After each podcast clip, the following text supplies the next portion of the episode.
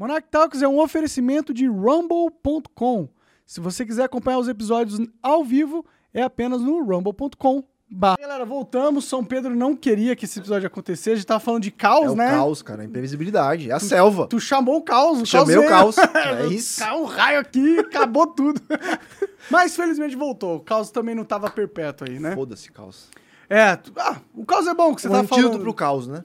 Qual- O antídoto pro caos é, É, a ordem. energia, no caso. Verdade, né? Ele organiza muito das nossas vidas hoje em Exata- dia. né? Exatamente. Mas um pouquinho de caos é bom, né? Porque senão a gente fica na ditadura. Igual que você estava falando antes de o caos vir e ditar completamente o que a gente faria depois. Exatamente. É, E o que acontece, né, cara? A ideia do livro, e que não é do livro, não é dele, né? É uma ideia que ele puxou de tradições religiosas e, e culturais que, do- que existem há milênios, certo? É a ideia de que o indivíduo. Porque o que acontece? Quando você está diante do caos, e é o caos de verdade. Então vou dar um exemplo, um exemplo que eles sempre usam, né? Porque é um exemplo muito bom. Você é casado, você ama seu, é seu cônjuge, sua esposa, sua mulher, e está tudo mais ou menos previsível. Né? Você conhece a pessoa há 10 anos já, é, você consegue calcular muito bem as ações dela, as reações dela, você, vo- é, vo- é, é, é, você conhece o temperamento dela, então você está, você tem planos futuros, né? Você tem, sei lá, dois filhos, então você está instalado na ordem, certo? Porque tudo é previsível, tudo é mais ou menos transparente para você. A vida está segura. Aí você descobre que seu cônjuge tem uma amante ou um amante há cinco anos. Ou seja, tem uma segunda família. Você entendeu? É caos. É caos. Que é você, você percebe que você está vivendo uma mentira todo esse tempo. É, é- é pior ainda do que isso, porque não é só uma mentira. Você não sabe quais partes eram verdadeiras e quais partes eram mentirosas. Você não sabe até que ponto tudo que você viveu. Por exemplo, você começa a, a- a reavaliar o seu passado inteiro. Tudo deixa de ser seguro, entendeu? Porque você olha e fala, então, peraí, será que todas aquelas vezes que a pessoa falou que me amava, será que isso era verdade mesmo? Todas aquelas vezes que ela saiu pra fazer X ou Y, será que ela tinha realmente saído pra fazer X ou Y? O seu presente também muda. Porque isso é uma coisa muito interessante que acontece também, né? Ele diz que a ordem e o caos não são lugares físicos, né? O, o- o desconhecido não é só um lugar físico. Ah, é um lugar que eu não conheço. Você pode estar no mesmo lugar, Monark. Todo mundo já sentiu isso. E quando acontece algo muito grave, outro exemplo, você está no trabalho, você está para você, está indo tudo bem na sua cabeça, você está é, com a cabeça em uma promoção. Pô, você está dois meses trabalhando muito bem, tá? Você todos os sinais te dizem que você vai ser promovido. Aí seu chefe te chama e diz que você está sendo mandado embora. Então todo aquele ambiente que na sua cabeça antes era visto como um ambiente positivo, você olhava para as pessoas, tipo seu colega de trabalho, já com aquela certa uma certa até condescendência. Ó, daqui a pouquinho você é seu patrão, né? Você olhava com um olhar paternal quase. Essa pessoa não foi mandada embora e você foi. Então, o lugar inteiro em que você vive é outro. Tudo mudou. Do nada. Do nada. Mas não é porque ele era outro, é porque- você tinha uma representação mentirosa na sua cabeça do lugar. Exatamente porque você tinha, é, é, você tinha, é, você tinha expectativas que não se realizaram. Deixou de ser previsível. Deixou de ser previsível é o caos. Só que o que acontece? O caos é uma força que pode destruir, por isso que o caos é simbolizado pela natureza, né? A mãe natureza é o símbolo do caos. Por quê? Porque a mãe natureza, voltando na selva, se você for largado na selva, é muito provável que você morra. Ou você tá na Turquia e de repente tem um terremoto de 8.7 na escala Exatamente. De... Exatamente. já era a sua é cidade. isso, obliterou você. Só que, pelo outro lado, você surgiu da natureza. Então, a natureza é morte e criação, Sim. e nascimento. E pode ser renascimento. Então, o sujeito que foi embora do emprego, pode ser que ele descubra que ele odiava aquele emprego, na verdade. E pode acabar num emprego muito melhor. E pode criar um podcast, porra. É, pode criar sua própria Sei empresa, lá, né? Sim. né? Pode criar sua própria empresa. Então, o caos veio e renovou a ordem da vida do sujeito, entendeu? Sim, sim. Então, o que o Peterson diz é o seguinte: a vida com sentido, a vida em que você não se entrega ao desespero, ao niilismo, Porra, nada faz sentido, nada presta nesse mundo. É quando você está instalado entre o caos e a ordem. Você fica com um pé no yin e um pé no yang, Uhum. certo? É meia meia essa parada aí?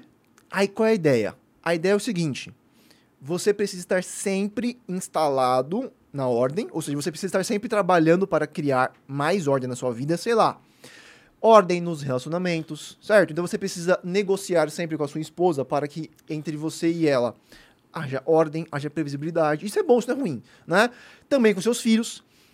Mas pelo outro lado, você precisa primeiro saber que sempre haverá algum tipo de caos possível, ou seja, você não fica perfeitamente Seguro, acomodado nunca, e é. seguro, é. É. Lá, um casamento, né? Pô, você tá casado há 30 anos já. Você pode ficar acomodado. Se você se acomodar, ou seja, se você deixar a ordem ser tudo o que existe, o casamento fica Engessado. engessado, entendeu? Então você precisa, você precisa de um pouquinho de caos. Mas o que é esse caos?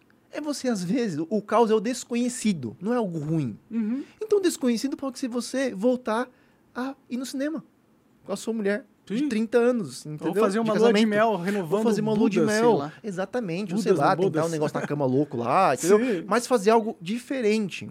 Então, a ideia é que você tem que aumentar a ordem na sua vida, mas você precisa saber que o caos está sempre à espreita. Ele usa uma imagem de que ah, tudo que você tem na vida de ordem é frágil. É como se fosse você em cima de uma camada de gelo. E embaixo do gelo existe um peixe, né? O grande peixe arquetípico do caos, que ele, ele- às vezes ele, ele liga isso à baleia do Jonas, né? Da, da Bíblia. Hum. Esse peixe do caos está sempre com a boca aberta. Então, a qualquer momento, Ele pode engolir. exatamente, você pode pis- pisar em falso, o gelo pode quebrar, você pode cair de novo no, entendeu? No E- abismo. No abismo. Conheço essa sensação. Exatamente, exatamente. Sim. Então, assim, é, seu caso, né, cara? Seu caso é.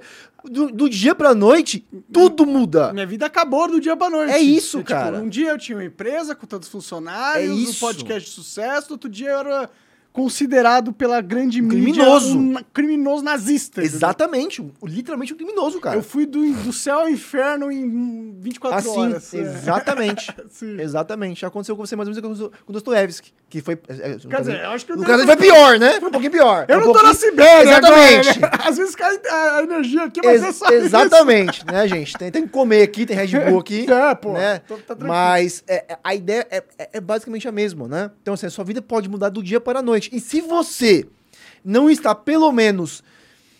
Cara, nunca vai haver segurança completa. E por que o nome do livro é um antídoto para o caos? É porque hoje em dia, né, o, assim, o caos, então, como o caos é o desconhecido, o caos também é nome de liberdade. Então tem que haver liberdade, que é o caos, que é o Uhum. desconhecido, mas também tem que haver ordem, que são as regras, que são, né, o...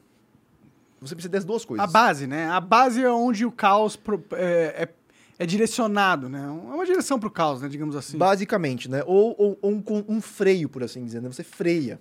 Quanto mais ordem você tem, você freia o caos e, digamos assim, você consegue otimizá-lo.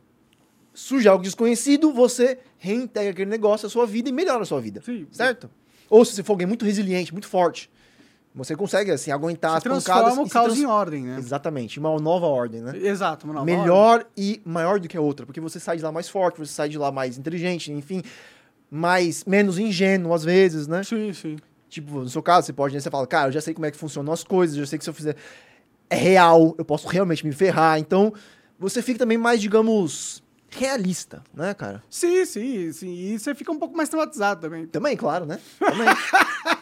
Infelizmente mesmo. Mas há, há- que se ganhe também. a maturidade, cara, é às vezes indistinguível de traumas, né? É, pois é, certo? né? É. Assim, você, você ficar mais maduro é você levar umas porradas, cara. Pois é, né? Certo? Então, assim, é, é- é criança que, que não sabe como é que funcionam essas coisas, né? Sim, mas eu não recomendo o nível de caos que Dostoiévski Não, que não, passou, não, viu? Não, é um não, bom não. caos. Se você É, puder não- diminuir essa dose aí li- e lidando com ela aos poucos, acho que é mais, é mais prudente da sua parte, Não viu? precisa ir pra Sibéria, né? Não, Não precisa. Ficar, não precisa, não, Não precisa. precisa. Depois fazer tudo que ele fez também precisa, não. É, Então, então a ideia é essa, cara. E, e o, o, o, o subtítulo do livro é um antídoto para o caos, porque hoje em dia a tendência é liberdade. Certo? É, digamos assim, liberdade, você. Entenda o que eu quero dizer? Liberdade em certa esfera. Né? Então, assim, liberdade moral, por assim dizer. Sim, essa liberdade é a única que tá aumentando. Exatamente. Então você, você tem o aumento de. É engraçado, né, cara? Você tem um aumento de liberdade, de caos, por assim dizer. Então, por exemplo, nas relações, nas relações individuais, né, cara? Sexuais, nas, Sexuais. nas relações de, de, Tá de identidade, bagunça. né? Sim, tá uma bagunça. É a liberdade total. Liberdade é ponto de você dizer, por exemplo, que você se sente no corpo de, né? É, você de- pode ser qualquer coisa. Você pode, pode ser, inclusive, literalmente- ser neutro. Exatamente. Que é um, algo totalmente... Então se tirou, né? A neutralidade do ser, né? Como que um ser pode ser neutro? Exatamente. Mas, pelo outro, você tem o aumento da repressão, né? Que é o aumento da, da do politicamente correto, que é basicamente assim, bicho, ó. é, eu posso ser basicamente o que eu quiser, mas você não pode falar um A contra Sobre o que eu isso. quero ser. Exatamente. E na verdade, se você não elogiar, daqui a pouco tá assim, né? É, Você, é. cara, eu fiz uma postagem sobre que sobre palavras proibidas, né? Que tem uma, existem várias cartilhas governamentais, inclusive, que proibiram algumas palavras porque elas seriam preconceituosas, né? Tipo Assim, não use porque se você usar, Você tá tipo, cara, sendo porra, um como assim, né? É. Como assim? Até o STF teve um, uma publicação sobre isso, eles falaram. Cara, eu acho que é, é- é vários, vários governos de vários estados é, criaram cartilhas, de, é, enfim, né?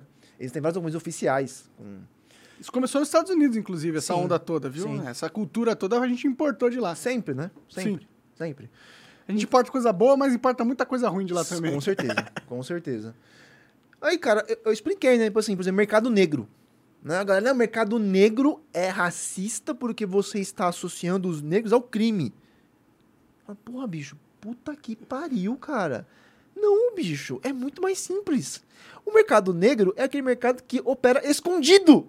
Tá entendendo? Ou seja, o poço de as claras, Exatamente! na escuridão. Exatamente, cara! cara, eu falei isso. Bicho, eu recebi ameaça de morte.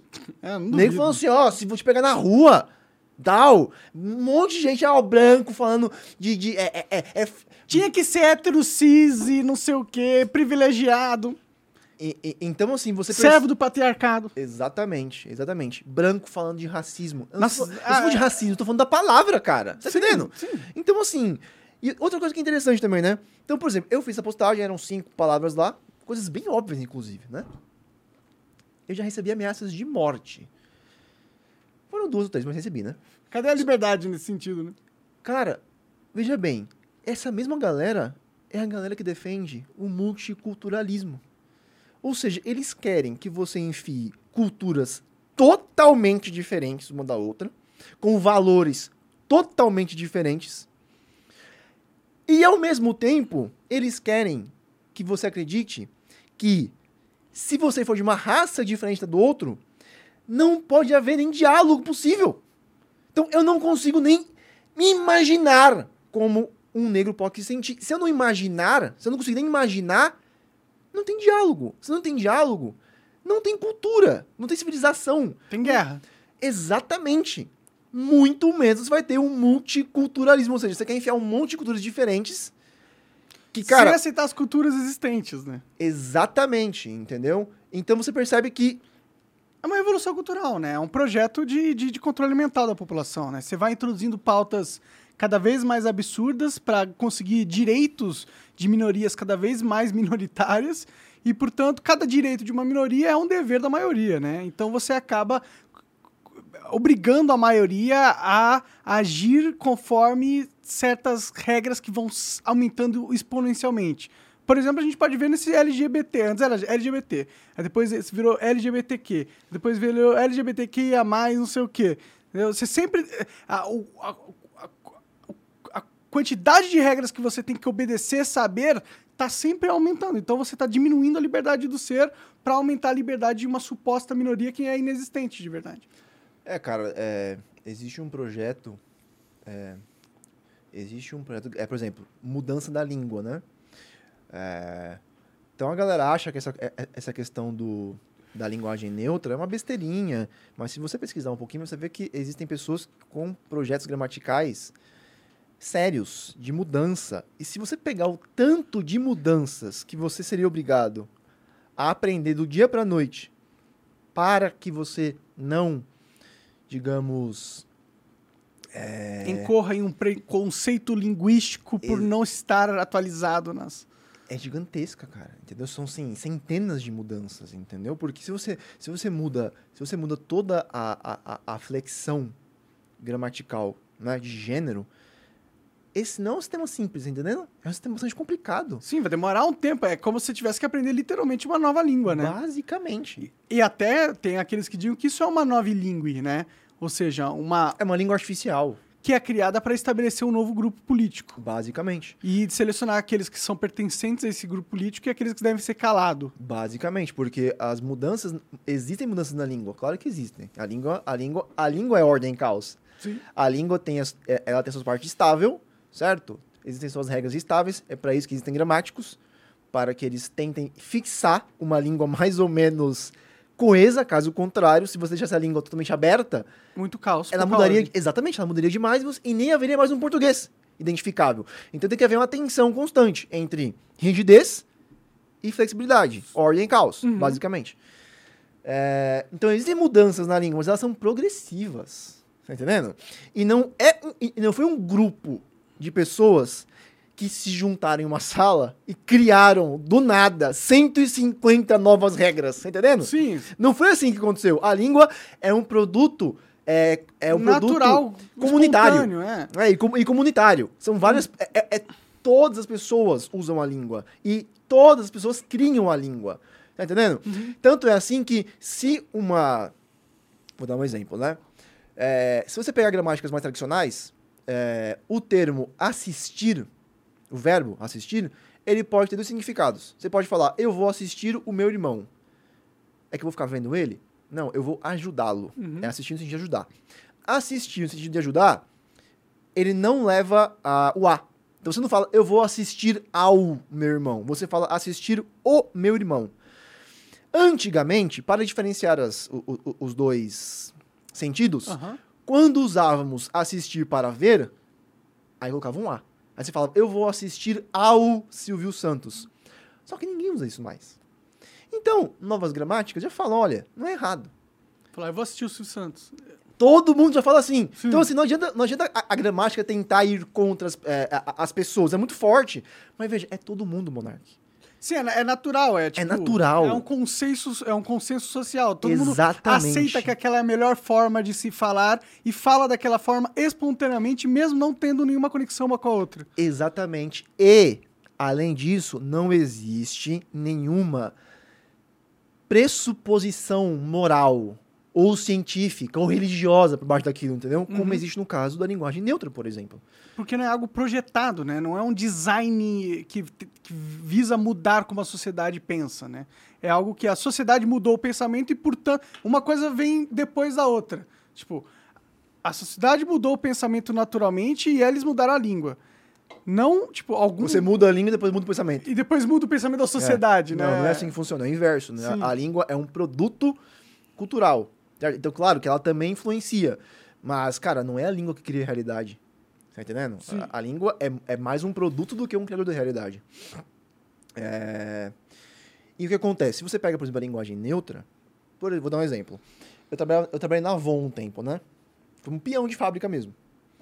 E aí, na minha linha, que é uma linha que fazia aqueles rolão mais vagabundo, sabe aqueles rolão que nem tem. Não é no rolão, na verdade, é um, é, é um desodorante, o mais vagabundo que você faz com o dedo. Já viu já? Que é tipo assim, é pequenininho e é um creme vagabundo, você pega com o dedo e passa no sovaco, porque nem rolão tem. Entendi. Mais vagabundo tem. Basicão. Basicão. E na minha linha tinha eu e mais duas pessoas. E lá havia um. É, um transexual, né? Chamado de Kate. E engraçado porque quando eu falava com a Kate, eu falava a Kate, naturalmente. Certo? Não, pra não ficar desconfortável. Exatamente, e era natural também, Sim. né? Mas quando eu, por exemplo, usava o, o, o, termo... Quando eu usava o pronome ele, eu falava ele. Ele, e às vezes... E às vezes eu falava a Kate. Então era natural, e não havia, e não havia nenhum tipo de estranheza entre a gente. Nunca... E, e, e ele, no caso, nunca achou isso ruim, né? A gente, a gente conversava, era engraçado pra cacete, inclusive ria. E pensando bem na verdade agora, era meio que, às vezes eu dava ela, às vezes eu dava ele, então não, não havia nenhum tipo de problema.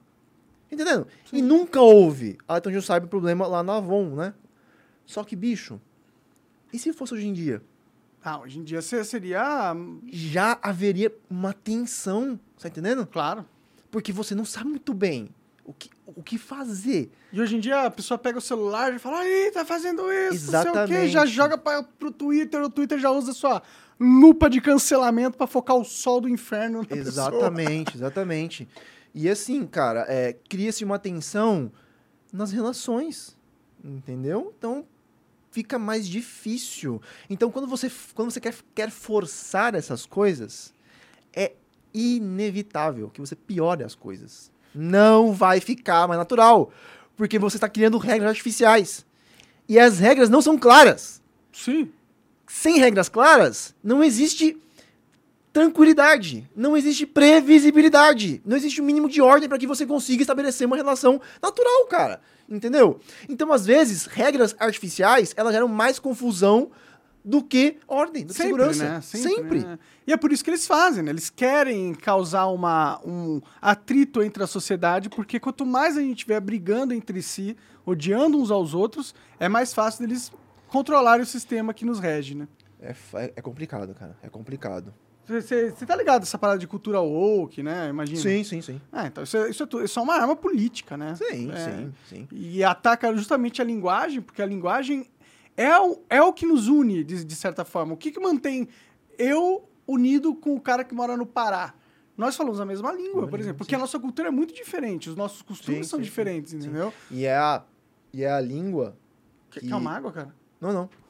E é a língua que serve de ponte, né? Ponte possível, diálogo possível, né? Então, Jordan Peterson, por exemplo, é... agora eu acho que ele já tá meio puto já, mas no começo ele tentava estabelecer diálogos, ele tentava conversar com, com algumas pessoas em entrevistas, em debates. sei que ele ficou famoso, de tipo, ele ficou famoso com a polêmica no campus, Sim. onde a- os, os alunos, eles... Cercaram ele, É, nazista, etc. É, e aí ele respondeu também com a, com a graça que ele tem. E aí todo aí ele virou meio que tipo o alvo pra esquerda destruir, tipo, nós precisamos descredibilizar esse cara Sim. porque ele tá falando coisas que vão contra a nossa narrativa e contra a nossa cultura e tá ganhando muito muita gente seguindo ele. Só que eles se fuderam porque na, na, na tentativa de destruir o cara, eles aumentaram ainda mais. aumentaram a fogueira do cara, jogaram lenha pra caralho. Né? Especialmente depois da Cat Newman, né? Que, Sim. assim, foi, foi eu Ah, teve 30 e sei quantas milhões de É, tá visualizações. quase 40 visualizações, acho. E é um, um dos cortes, tem Um dos. vários aí espalhados pela internet com milhões de visualizações. Não, sim, ele tá com uma. Ele, ele já era relativamente conhecido, porque ele foi um dos primeiros professores a ficarem espertos com o YouTube.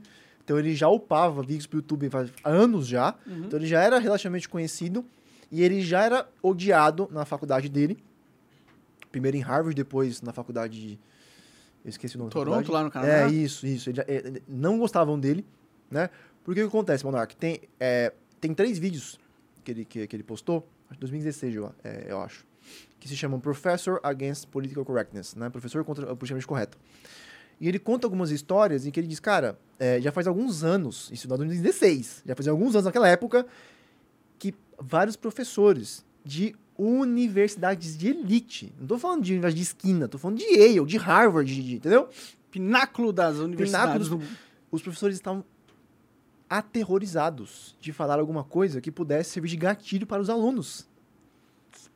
Tanto que, numa entrevista que ele, que, que ele, é, ele fez recentemente, é, o entrevistado disse para ele que um europeu foi fazer um intercâmbio, eu acho, na- nos Estados Unidos. Ele chegou na sala de aula, em uma dessas grandes faculdades também, e o professor falou assim: ó, nós não vamos falar sobre esse, esse e esse aqui assunto, porque isso pode gerar, dar gatilho em alguns alunos. Então não vamos falar sobre isso. E pronto. Não fa então, assim, eles não falaram. Não sei quais eram os assuntos, mas veja bem, cara, você tem um bando de marmanjo, certo? Que não consegue ouvir certas coisas que não se eles choram. E é a tristes. faculdade, é a faculdade de elite, ou seja, deveria ser o lugar mais aberto possível. Sim. Porque não pode haver conhecimento, muito menos expansão de conhecimento, Com barreiras bicho, exatamente, se você não... baseadas no sentimento das pessoas. Meu Deus em do relação céu. à informação, se elas gostam ou não dela. Cara, é um absurdo. Aí, aí eu vi lá que eu acho que na faculdade de, de, de Toronto mesmo, eles criaram alguns safe spaces, né? Alguns, Aham. alguns lugares seguros em que. Não, presta atenção. Os caras colocaram camas para que o aluno possa dar um cochilo se ele estiver muito tenso. Eu juro pra você, cara, não, não tô inventando isso aqui. Colocaram à disposição biscoitos e leite. E a última é a melhor de todas: livros para colorir. Para estudante. Então, de, de estudantes- 19 anos. Exatamente. Então, os estudantes Livro pra... Exatamente. leite, leite, bolacha, cama. Eu juro pra você, cara. Eu não estou inventando E isso. lá ninguém pode falar nada que é triggering, né? É, Também. tri- é o gatilho. É, lá é um safe space. Ninguém pode falar com você lá. Exatamente. Esse ali também é o Save Space. Então, então assim, é... você veja o Esses são os nível. futuros líderes da Esses humanidade. são os futuros líderes. É uma Só que merda. veja, é engraçado enquanto eles são estudantes, aí já tira sal. E quando eles forem Líderes. nossos líderes? Eu não sei, os nossos líderes atuais são tão ruins que talvez eu acho que mesmo assim eles podem ser, Pode ser melhores. melhores, né? É, pode ser, pode ser. Ou, ou, ou o mundo vai acabar, né? O mundo vai acabar. É. né? Das duas, uma, né? Das duas, uma. Das duas, uma. É foda, né? Parece que. ah, a- a- a- sabe aquela mãe estereótipo que coloca o filho numa bolha? Parece que essa mãe dominou o mundo, mano. Com- Cara, você pegou no ponto assim. Não, pode falar, desculpa, tô falando demais, né? Não, não, fala, fala. É, não, porque- porque o que o Jordan Peterson diz é justamente isso. Existe o, o mito da mãe devoradora. Né? A mãe devoradora é aquela mãe que não deixa que os filhos saiam da sua sombra, das suas asas, né? E não deixa que eles realizem o seu potencial verdadeiro, porque ela está tentando sempre protegê-los a todo custo, né? Sim. Só que essa proteção, ela sufoca e mata o potencial dos filhos, né? E eu não lembro qual mito que era especificamente, mas qual o resultado disso? Ou as crianças morrem porque ficam fracas demais, ou a própria mãe as come depois, as devora no mito. Não lembro Caralho. que mito que é esse. É, é, É é- um mito pesado. Exatamente. É, a gente poderia ligar também aquele mito nórdico do Baldur, né? Que, é- que, é- que era o deus que hum, é- era invencível, basicamente. Só que ele era invencível a custo de não sentir nada. Então ele não tinha, ele não sentia absolutamente nada. É o vilão do God of War. Exatamente. Rag- Ragnarok. Não, Exatamente. Ragnarok não. Não, o é o anterior, primeiro. é. É, o primeiro. O 3, O né? 3, no caso, né? É, então, Baldur, por exemplo, seria esse filho que ele é invencível, mas ele não sente nada. Então a vida dele é uma merda. Tanto que no jogo ele odeia a mãe. Certo? Ele Sim, odeia a mãe. Ele quer matar a mãe. Sim. E ele se odeia. Né? Sim. Por quê? Porque ele não teve a chance, cara, certo? De sentir dor. Porque é sentindo dor, voltando ao tema do trauma, né? De você, ah, tô traumatizado. É sentindo dor que você Sofre, cria, cria cascas e cresce e tal. e cresce. Caso contrário, sua vida fica o quê? Fica, né? Fácil demais Exatamente. e você não tem desafios, portanto não sabe como passar por desafios, porque você nunca teve essa experiência, né? Como você vai Exatamente. desenvolver as ferramentas necessárias para passar por desafios? Exatamente. Então, Jordan Peterson diz que é, é como se uma... É como se o traço, né? É, é como se a compaixão materna, que ela é boa, claro, né, gente? Porra. Só que a compaixão materna, ela pode, se ela ficar grande demais, exagerada demais, ela, ela abocanha outras coisas que deveriam equilibrá-la, certo? E você vira uma dessa mãe, uma dessas mães aí devoradoras. Sim. Só que isso está se alastrando para toda a sociedade, especialmente em universidades. Sim, O Estado se, compro- se Também. comporta como uma mãe devoradora, Também. né? Tipo, só que no fim ele, ele, ele finge que quer nos proteger. não, não consegue de verdade, igual a mãe devoradora, né? É, mas a, mas a própria mãe devoradora também, é porque assim, no caso do Estado, né, você pode inclusive, né, a mãe devoradora pelo menos acha que ama os filhos, né? Não é muito bem o caso do Estado, né? Pode crer. Mas É a... mais um pai perverso mesmo. É, mas, mas, mas, se aplica sim, se aplica sim, porque é basicamente a mesma ideia. É a ideia de você constrangir as pessoas, constrangir, não, você restringir Sim. a liberdade das pessoas, porque as pessoas não conseguem pensar por si mesmas. Tipo, ela não sabe lidar com essa liberdade. É melhor, deixa eu Exatamente. cuidar Deixa dela. minha mão aqui que eu cuido. Eu ponho o gadinho no curral, aí eu crio um pastinho pra ele aqui, crio um outro lugar aqui, e ele fica brincando enquanto eu controlo o mundo por trás. Porque a verdade é que se ele tentasse controlar o mundo, ia dar merda. Então, de- deixa que eu faço isso. É basicamente isso, cara. É Sim. basicamente isso, entendeu? Então, é, essa é a ideia. Essa é a ideia do... E esse é o porquê você se interessou tanto pelo, pelo trabalho do Jordan Peterson. Você acha que ele fala coisas muito. que, que, que ressoam realmente no que você vê atualmente na sociedade?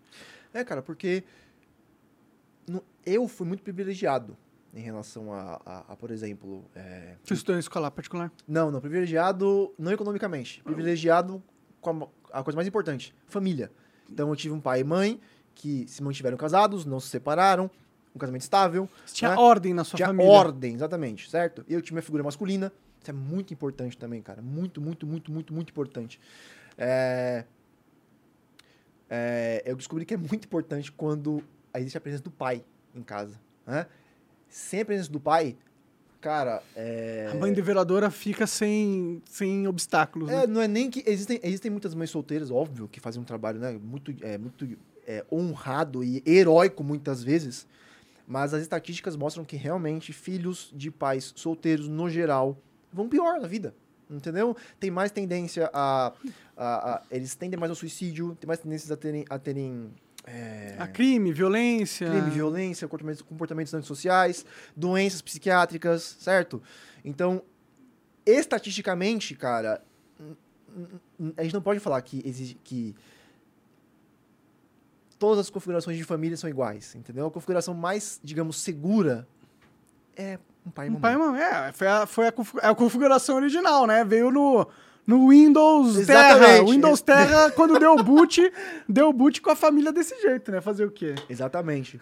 É, Não que outros tipos de família não sejam possíveis também, nem que a gente deva é, lutar para impedir que. Não, de forma que- nenhuma. não. Mas se a gente puder é, né, desejar uma sociedade onde todo filho tem um pai e uma mãe, pelo menos, ou tem dois adultos responsáveis, Sim, digamos assim, sim. de preferência um pai e uma mãe, se a gente puder construir a sociedade, essa sociedade seria melhor para a humanidade, porque a gente Claro. produziria seres humanos mais produtivos e com menos problemas. né? Sim, mais ordem, né? Ordem no sentido bom da palavra, né? Sim, até para lidar com outros tipos de caos, né? Claro, né? Porque precisamos disso, né? Porque sem essa ordem a gente fica lidando com o caos que deriva da falta dessa ordem e a gente não consegue lidar com. É caos demais. É. É caos demais, né? Porque. O que acontece? É, qual é a psicologia por trás de se você ficar com o pé na ordem e o pé no caos, né? Se existe caos demais, o seu corpo fica em estado de alerta, né? Alerta é duas coisas. Tá na selva, por exemplo, né? Tá com medo. Você vê um urso, sei lá. Você tem duas reações. Ou você paralisa, ou você corre. Certo? É, o Flight or Fight Simulator. E não dá pra lutar contra o urso. Não né? dá. Dá não pra dá. tentar, né? Mas você vai morrer em alguns morrer, segundos, né? né? Vai morrer.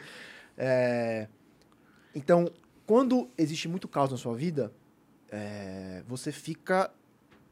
é, vo- vo- Você pode cair em um desses dois polos negativos. Ou você fica mais deprimido, é, paralisado, você né, mal consegue sair da cama, né? Depressão. Ou você fica agressivo. Porque, né? Você tenta se defender. Fica com raiva, Você né? fica com raiva, né? Outra, você, você pode fugir ou você pode strike back. Você pode Lutar. lutar de volta. Só que esse estado não é um estado lá muito.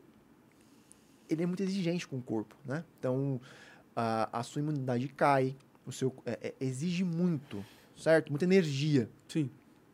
Pelo outro lado, se você está totalmente tranquilo, relaxado, você pode.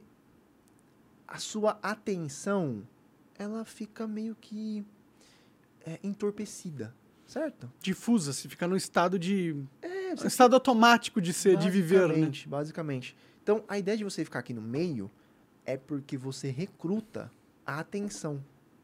Né? Então, Sim. você fica, por assim dizer, você pega a parte boa de estar alerta. Que é você, eu estou aqui agora. Né? Então, a ideia de você ter um desafio, de você ter... Mas né? você não precisa estar assim todo momento, né? Não, não, não, não, não. Você E- tem momentos da sua vida onde você tá no caos, momentos onde a vida é que você tá na ordem e você tem que andar entre eles, né? De preferência. É, qual a ideia? A ideia é que você, é que você tem ordem, mas aí você escolhe o... Você escolhe caos. Você escolhe o, o caos pequenos, entendeu? Os que caos você... que você consegue lidar com a sua ordem. Exatamente. Então, por isso que o primeiro conselho que ele dá, logo no começo, ele sabe como é que a gente funciona. Então, ele não, ele não perde muito. Uhum. Por isso que o primeiro conselho que ele dá é... Clean your room. É. Não, é Limpa o, sua casa, é, seu o, é quarto. o da postura. Ah, o da postura, é. Isso, Tipo, é. Até, vou até... Porque assim, não é nem limpar o quarto que ele pede. Ele só pede que você arrume a postura. Sim. Só isso que ele pede. A gente fala de postura, Exatamente. todo mundo uma Na hora, já- é, na hora. É... Todo mundo aí agora arrumou a postura, hora, né? Na hora. É gatilho, gatilho. Gatilho, É. pode crer. Cuidado, vai pro seu safe space, se não tá aguentando com a pô- aula de postura aí. Vai, vai pra, vai pra vocês. É... Essa é a primeira dica dele, então, da, da, da postura. é da postura, Porque né? ele, você tem que começar pequeno, porque começar é um pequeno. caos pequeno que você provavelmente consegue manejar, né? Exatamente. E aí, emoções positivas você sente quando você está no lugar A, você faz um plano para ir para o lugar B e você consegue. Uhum. Só que esse do lugar A até o lugar B pode ser uma coisa muito simples, cara. Tipo, realmente muito simples. Ele falou que ele tinha um paciente, ele conta isso no Além da Ordem, tinha um paciente que estava muito, ah, muito deprimido, mas assim, depressão profundíssima. Ele não conseguia nem sair da cama. Então ele pergunta, né? Será que você conseguiria amanhã, talvez, pegar uma revista que tá do lado do, tipo, num criado mudo? Ele fala, não, não consigo. Ô, louco, o cara tá É, muito mal, zoado. né? Aí ele fala, tá bom, será que você conseguiria, então, tirar o cobertor do seu corpo inteiro? Ele fala, não. De uma perna, você conseguiria? Ele fala, talvez. Aí ele vai e tira o cobertor de uma das pernas. Ele já experimenta alguma emoção positiva, porque ele já foi do A pro B. E aí, cara, eu acho que, ele- acho que ele fala que ele leva um, um mês e pouco pra conseguir é, com que ele saísse da cama e ficasse em pé da cama.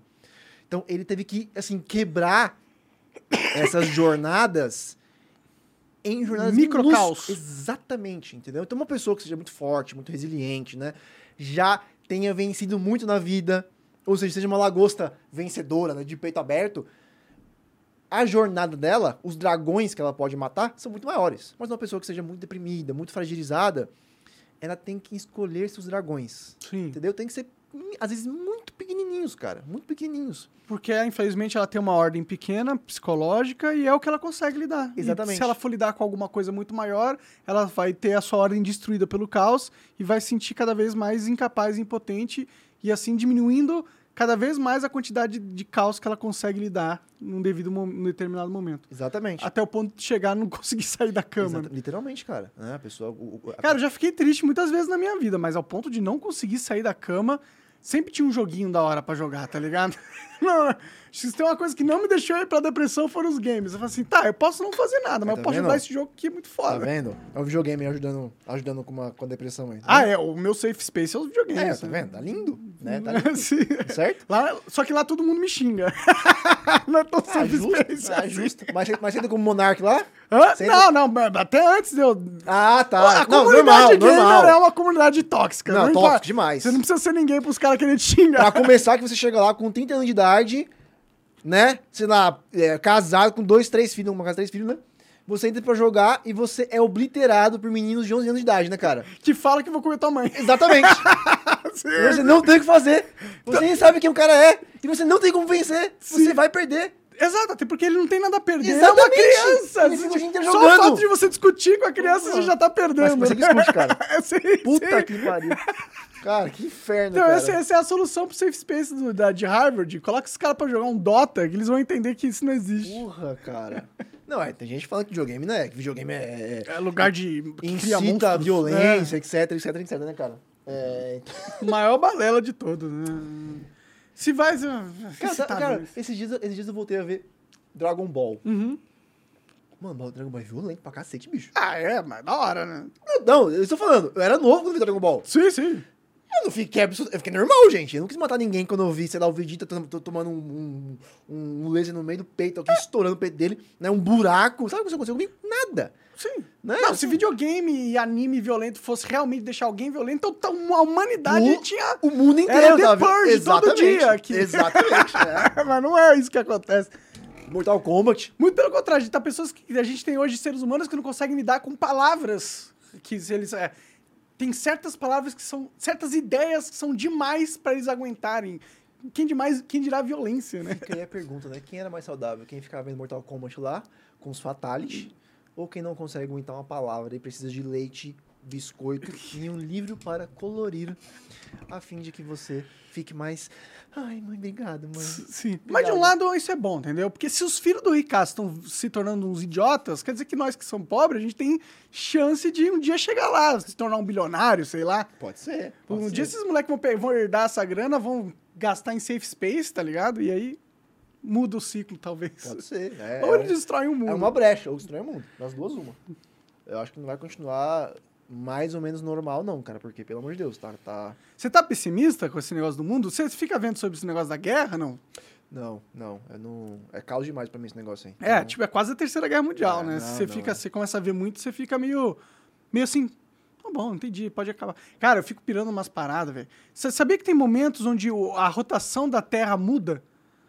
E aí o núcleo da Terra começa a girar pro outro lado, e aí a Terra para por alguns segundos, tá ligado? Só que a atmosfera não para, tá ligado? Porque ela não tá conectada fisicamente com, com o núcleo da Terra, então tsunamis gigantescas acontecem de 800 e 800 mil anos na Terra. Ah, tranquilo.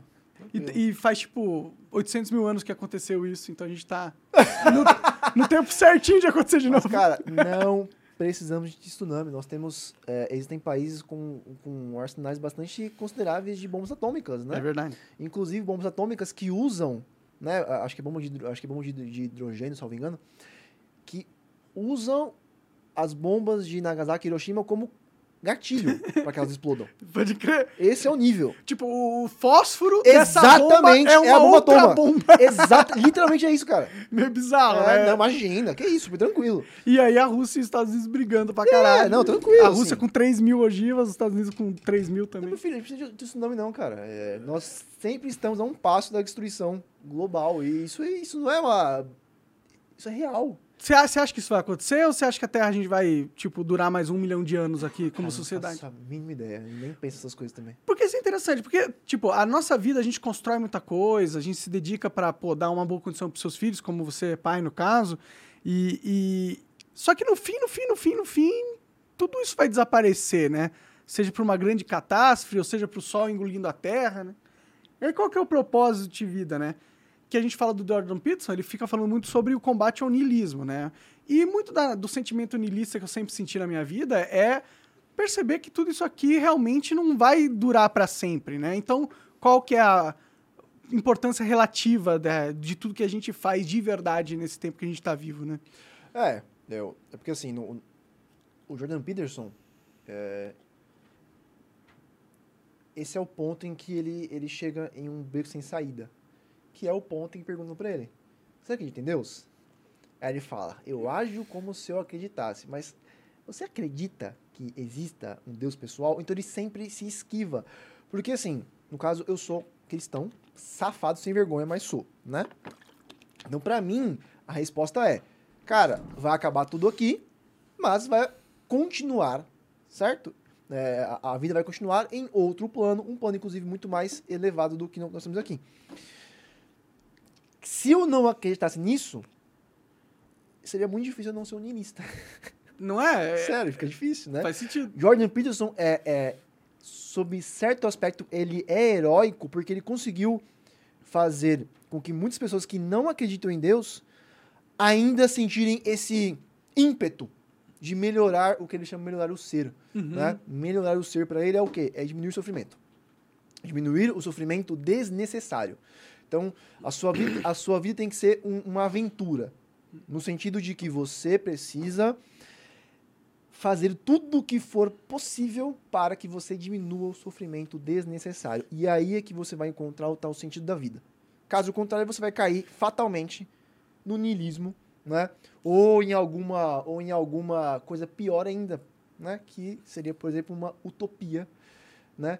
É, alguma ideologia totalizante. Tipo o comunismo da vida, vai. Basicamente, uma ideologia, uma ideologia totalizante que promete um paraíso aqui na Terra. Sim. E que, geralmente, Não existe. entrega o inferno na Terra, né? Promete paraíso e entrega inferno. Pois é, né? Até hoje a humanidade conseguiu reproduzir infernos, mas não o céu até hoje, né? Exatamente. Por exemplo, tem muitos lugares que. Tem muitas situações de vida que as pessoas estão vivendo que é realmente um inferno, tá ligado? Imagina uma criança que foi sequestrada nesses trafficking scandal que Não, tem não, aí, cara. tipo, e vive a vida inteira sendo usada Não, cara, até os. é- Sabia que isso é história real, né? Tem Eu- muitas eu- crianças eu- que são sim, sequestradas. eu acompanhei o caso, acompanhei assim, né? O caso de uma mãe que ficou, acho que 15 anos procurando o filho, o filho foi sequestrado.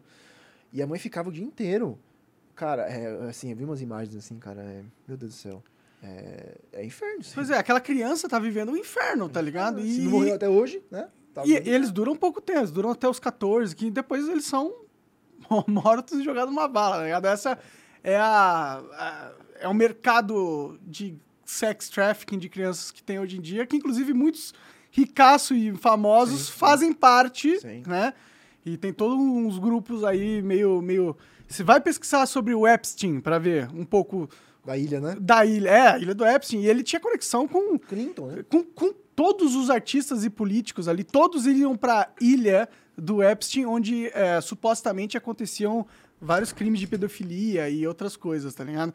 Então, existe o inferno na Terra já, né? Agora o céu eu, eu não, não sei qual é. não, não sei. Talvez exista o céu pra alguns, eu acho que, tipo, um rei do passado que tinha um harém com um milhão de mulheres é o e céu. um, um milhão de, de exércitos e conquistava países. Talvez ele tenha vivido o céu pra ele, né? Relativo a ele, né? É, tipo, o que, que o, o Gengis Khan, por exemplo, pra, pô, ele viveu o paraíso na Terra, tá ligado? Ele conquistou o mundo inteiro, deixou um milhão de descendentes, conquistou vários países, sei lá. Ele não deve ter vivido uma vida ruim, né? Não, é ruim, difícil, difícil falar que foi ruim, né? Sim, era ruim pros outros, né? É, Pra ele, não. outros, é. Se foi um paraíso na Terra, eu não sei. Mas eu concordo. É, é mais fácil você ver, você enxergar. As desgraças que acontecem parecem ser mais desgraçadas do que as coisas boas que acontecem, entendeu? Ah, sim. A, a- a escala parece ser diferente, né? Mas é isso, cara. O, o, o, o sentido que você consegue encontrar na vida individual é quando você, segundo o Peterson, é, luta para, com todas as suas forças, para diminuir o sofrimento desnecessário. Essa não é bem a resposta que um cristão daria, né? Porque um cristão, né? Mas é, em muitos pontos, ah, ah, eles. O, o Jordan Peterson é bastante cristão em alguns pontos, né? Mesmo sem acreditar explicitamente como acreditaria um cristão, o que é interessante. Mas. Eu falar uma coisa que eu esqueci, cara. Você falou um monte de coisa. Eu, eu, eu, eu ia comentar uma coisa e eu esqueci. Ah, não, eu acho que você lembra daqui a pouco. Eu também não sei o que, que você ia falar, É, não dá pra saber, né? Mas o Jordan Peterson, ele tem, ele tem uns, sabe, um, ele foi um dos caras responsáveis por me tirar de uma de uma, não, eu não vou falar que eu tava em depressão, mas eu estava estagnado na vida, tá ligado? E depois que eu comecei a acompanhar ele, eu comecei a ter essa energia para construir novas coisas, tal, e sair dessa estagnação. Então ele foi muito responsável por uma melhora substancial na minha vida assim, com seus conceitos e tal. E é interessante, né, cara? Porque. é, Não são só as ideias dele, né? Se você, se você só lê o livro, se eu só lesse o livro dele sem conhecê-lo, você já chegou a ouvir o audiobook? Ele, Hum. ele gravou, ele gravou dos regras, né? Aham. Em vários momentos ele chora no livro, né? Porque o Peterson, Ele é meio chorão, ele chora Ele é toda chorão, hora, ele é é, chorão. hora ele chora. Mas ele é chorão por duas razões. Ele é chorão primeiro porque ele tem depressão, certo? Então ele sofreu com isso a vida inteira. Então existem momentos em que ele está bastante sensível, mais do que o normal. E temperamentalmente ele também é. Ele é muito. É porque assim, ele usa, um, ele usa um modelo de classificação de personalidade que se chama Big Five, né? Então ele é muito. Ele tem muita agreeable. Ele, é- ele tem muita agreeableness, É. que seria a afabilidade, né? Uhum. que é compaixão e polidez. E a galera que fala que ele é chu- chucrão, machão. Não, cara. Não, ele é. é. muito, na verdade. Ele fala, eu tenho o temperamento feminino. Tanto que sabia que ele trabalhou como professor de primário. De, de, de- Cara, só mulher faz isso. É E, verdade. e ele adorava fazer isso. Né? Então, ele tem um temperamento muito feminino, na verdade. No, no sentido de que ele, ele, ele, ele vê alguém sofrendo, ele já chora. Pode Ele crer. chora toda hora. Ele chora principalmente com falar dos homens que vêm procurar ele Exatamente. com histórias tristes. Exatamente. De Mesmo de abandono. superação. O cara vem e fala, você me ajudou, eu tô bem. Mas ele fala, cacete. É, Olha pelo como fato você- dele estar bem faz ele chorar. Né? Fala, Exatamente. o meu, meu trabalho tá, porra, mudando vida E de como pessoas. ele sofria também. Entendeu? Sim. É, é nisso que ele pensa, cara, como você sofria. E- e- e é engraçado, porque você veja, lá fora, uma galera fica falando, "Você- você não se sente mal, né? Você não acha que, é você, acha que é- você está sendo uma força de divisão porque o seu público é masculino predominantemente? E, cara, vocês estão reclamando de masculinidade tóxica? O sujeito, ele chora em público toda hora. Tá entendendo? Que um macho tóxico Exatamente. nunca Um Red choraria. Pill, acho que um Red Pill choraria em público. Não, isso é coisa de fracote. É, isso é coisa de, de beta, É, entendeu? é. Não é? Ele seria um beta, entendeu? Sim, sim. Né? Então, então o, o cara tá lá, ele, ele chora em público, então ele ele tem esse lado sensível bastante aflorado. E nenhum homem fica, ai, que fresco, olha aqui, olha aqui, olha que baitolão. Porque os homens não são idiotas. Sim. Os homens não são idiotas. a maioria chora com ele, fica emocionado. Chora, pô, exatamente. Sim, sim. exatamente, né? Aham. Então você vê que esse papo também de que os homens são muito é, violentos. Cara, de fato, o homem tem uma certa propensão, A gente A- tem a capacidade de ser violento. né? capacidade e nós temos um ímpeto de exploração mesmo. Tá, está em nós isso. Sim, sim. Certo? Mais do que nas mulheres, geralmente. Porque também existem mulheres com temperamento masculino. É, né? tem de tudo Tem de tudo, né? Sim. Mas é, é, ele disse que basicamente acho que você poderia pegar uns 20% de mulheres com temperamento masculino e o vice-versa também. Né? Tanto que ele casou com uma mulher que é muito menos polida e agreeable do que ele. Pode crer. Então ele tende, por exemplo, então ele falou: ó, quando eu tenho reunião de negócios, eu levo minha mulher. Porque ele confia muito fácil nos outros. Pode crer. Aí a mulher chega e fala: chega e fala, ó, esse cara aí, ó, acho que ele tá querendo te passar a perna. Aí ele fala, ele- ele fala, esse aqui? Tipo assim, caralho, então. Você percebe como é que é, entendeu? Então, o, o ícone do segundo a galera, né? Que não gosta dele, o ícone dos machos tóxicos, é um sujeito profundamente sensível que é casado com uma mulher de temperamento masculino, que seria, digamos assim, é, o que também é uma coisa, né, cara? Se a mulher for um pouquinho. Aí que eu já puxo um pouquinho pra, pra galera aqui, às vezes, do, do Instagram lá, de uma bolha, né? De feminilidade. Que a, a, a única forma de, de você ser uma mulher boa é você ser doce, feminina, falar baixo. Né? E tem a- a- aquele estereótipo de uma mulher Da boa. Barbie, né? Exatamente, cara. Só que assim, nem toda mulher é assim. Tem Cara. mulher que, é- que é porreta, cara. Cara, eu conheço poucas mulheres que são Barbie, cara, pra ser sincero. Pra ser assim. bem sincero, né? Exatamente. Eu não conheço muita, não. Exatamente.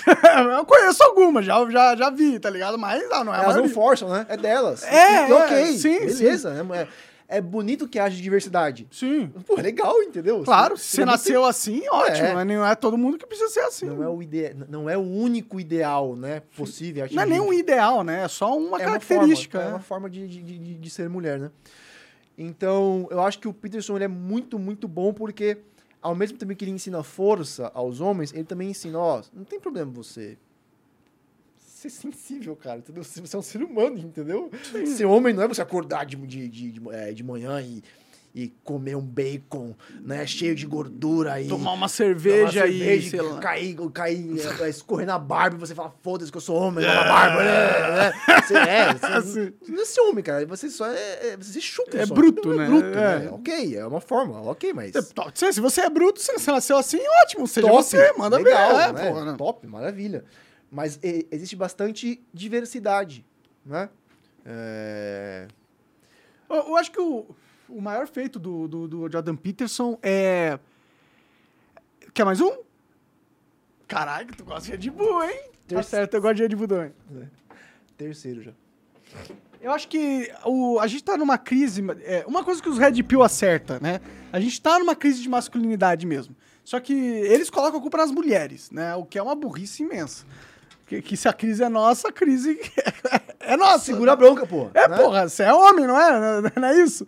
E, mas eu acho que o Jordan Peterson conseguiu ah, perceber esse, esse, esse vazio na população masculina, essa falta de propósito, assim, é, a maioria dos jovens hoje não tem um propósito, muito porque é difícil você se estabelecer economicamente hoje em dia, tá ligado? Você tem que passar por várias barreiras, não é a maioria das pessoas que consegue pas- passar, e sem se estabelecer economicamente, sem ter uma função, é difícil de você ter um sentimento que você tem algum propósito no mundo, se você não faz nada. E a gente tem uma população jovem que é, lá, 40% é desempregada, é um negócio assim, absurdo, né? Então existe uma carência muito grande do, do, do homem por um propósito de vida. E eu acho que o, o Jordan Peterson conseguiu ah, mostrar um caminho para uma galera, entendeu? Falar assim, ó, você quer ter um propósito? Você quer tirar esse vazio existencial que você tá sentindo? Porra, tem 12 regras aqui pra vida. Seja útil, basicamente, É. né? Se você, se você fosse resumir, assim, uma, da- uma das coisas é seja útil. Tanto que ele fala, a maior parte das emoções positivas que nós experimentamos, nós as experimentamos quando fazemos algo de bom para os outros. Ou seja, quando estamos integrados em uma comunidade, somos respeitados, certo? E recebemos feedback positivo. Ou seja, as pessoas riem para nós, as pessoas mostram respeito por nós, né? Esse feedback é muito importante para que você seja fi- ficção, certo? É Sim. por isso que muitas pessoas que são que é, pessoas que às vezes é, passam por uma reviravolta em que elas eram muito respeitadas em uma comunidade, e sei lá, acontece um escândalo e, e do dia pra noite elas são né? Xingadas, desprezadas. Isso pode fazer com que você fique literalmente louco, Ah, sim. certo? Ou seja, grande parte da sua, da sua sanidade está ligada a como os outros te encaram e como os outros te tratam. Só a gente usar o seu exemplo do casamento ali. Exatamente. Uma coisa é, tipo, você descobriu que a sua mulher, o seu parceiro, tava te traindo. Aí todo o seu relacionamento acaba. Mas numa, numa questão de o mundo te odeia, não tem pra onde fugir. Porque num relacionamento você fala, ah, você vai encontrar outra pessoa. Não, pelo menos eu ainda tenho o meu trabalho. Mas quando o ciclo social completo, 360 à sua volta, demonstra uma opinião negativa pra, tipo, pra você, hum, você não tem saída. Fala, o mundo me odeia. Ou seja, eu sou Um um fracasso. expiatório. Exato, sou um fracasso para a sociedade e para toda a sociedade. Então, para onde eu vou se toda a sociedade me considera um merda? Isso acaba com a autoestima de alguém, É, né? para todos os para todos os fins práticos, é o que você falou. É o universo que te odeia, porque o nosso universo, ele é feito muito menos de coisas e muito mais de pessoas, expectativas, valores, crenças. Então, se uma pessoa ela encontra hostilidade universal, certo? A não ser que você seja um psicopata, clinicamente, né? Um psicopata, um, um, um geralmente psicopata, na verdade. Sociopata. essas É, coisas. você vai ficar, você pode ficar louco, né? Então, o que o Peterson fez, engraçado, ele não queria falar com homem, ele falou isso, mais de uma vez, eu, eu, eu não estava querendo falar com homens. É que eles acabaram recebendo mais a minha mensagem. E o que você falou é verdade, cara. É, a comunidade Red Pill existe por um motivo. Se não, se, se não houvesse. Cara, se não houvesse algum tipo de problema, de insegurança, de raiva, de ressentimento, não haveria comunidade Red Pill Sim, tem que haver alguma coisa que alimenta a galera que escuta esses caras. sim. E, por exemplo, tava lendo um livro sobre, revolução, é, sobre a, revolução, é, a revolução sexual. E aí, cara, você veja, o que aconteceu? Quando liberou tudo, né, começou a liberar as relações sexuais, o que acontece? Todo mundo achava que todo mundo ia fazer mais sexo. Só que, na verdade, o que aconteceu? É que uma quantidade pequena de homens começaram a fazer muito sexo mesmo, certo? Que são os caras ricos, são os caras bem-sucedidos, são os caras famosos. Os atletas Os atletas, né? São os caras que têm grandes nas redes sociais. E a maior parte dos homens começou a fazer menos sexo. Porque, estatisticamente, casados fazem mais sexo do que solteiros. Faz sentido, sempre tem uma, uma parceira pra fazer sexo. né? Exatamente. Então, assim, Ele não tem que cortejar alguém, conquistar, levar pro... Exatamente, porque não é tão fácil assim pro sujeito conseguir uma mulher. Sim. Entendeu? Ainda Se- mais um sujeito normal, Mas assim. um cara normal, que É. não tem dinheiro, um cara não é especialmente bonito, o cara não é... Espe... Tem aquela história do da lábia, se tiver lábia. Cara, quantos são assim, entendeu? É Sim, mu- é de... É muito difícil. Então, assim, a maior, a maior parte dos homens está tendo dificuldades para arranjar uma parceira, né? Por especial, agora fica coisa interessante. Assim que as redes sociais começarem a estourar, a porcentagem, isso foi lá fora, eu não lembro agora a porcentagem específica, mas, cara, caiu muito a porcentagem de homens que faziam sexo regularmente. Ou melhor, caiu muito a porcentagem de homens que faziam sexo pelo menos uma vez por ano. Assim, tipo, caiu assim, 40% assim que o Facebook começou a estourar. Por quê? Porque aí ficou ainda mais óbvio. Alguns homens estavam concentrando toda a atenção. Sim, as mulheres iam atrás dos caras mais pica e os caras mais pica, sinceramente, só aceita pô, as mulheres e Pega, vai, pega a mulher lá e, enfim, e, e descarta, entendeu? Sim. Ou seja, a- a- além de boa parte dos homens terem ficado com menos acesso, vamos, não vamos falar só sexo, tá? Porque acesso a alguém, porra, entendeu? Ter um relacionamento é mais difícil. Se bem que o Tinder foi um grande facilitador, Sim, um né? facilitador, de- mas um facilitador de de relações casuais também, entendeu? Sim. Então, o que acontece? O, o- Existe, uma, é- é- existe é, um- um- uma pesquisa feita na China, eu acho. Ah, eu acho que são, esses são os dados.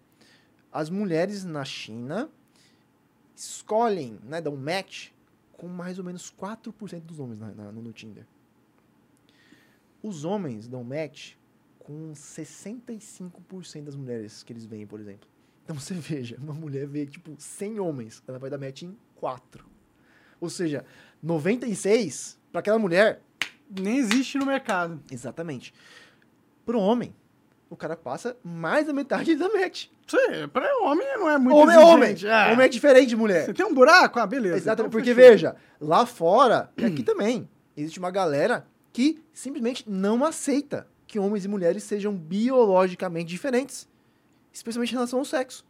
Tá? Tem gente que. Ah, tem só esses malucos aí, né? Só gente maluca, né? Cara, lá fora, inclusive lá fora, existe uma toda uma toda uma uma um grupo de estudiosos, enfim, né, de escola, de acadêmicos, de que eles são chamados de construcionistas. São aqueles que acreditam que tudo, tudo, tudo, tudo, monarque. É uma Tudo construção social. construção social. Ah. Inclusive as diferenças Sim. biológicas entre homem e mulher. Não existem. Tem gente defendendo isso. Mas na academia tem gente defendendo Na isso? academia. O Peterson fala isso. Nossa, que absurdo. Porque velho, existem, e- existem, existem departamentos novos que estão sendo criados, entendeu? Tipo Gender Studies, tipo Women's Studies, entendeu? Novas ciências, né? Digamos assim. Exatamente. É, A Camille Paglia, que é uma grande feminista, uma- um gênio. Eu vi ela- uma entrevista com ela, ela é aquele caralho. com ela. Ela é do caralho, cara. Tudo que, ela, tudo que a mulher fala e escreve, assim, é genial. E ela fala que esses departamentos foram criados por razões políticas, entendeu? Então, se um departamento de... O departamento de, é, de, de, de línguas, ela falou que levou 100 anos para ser criado.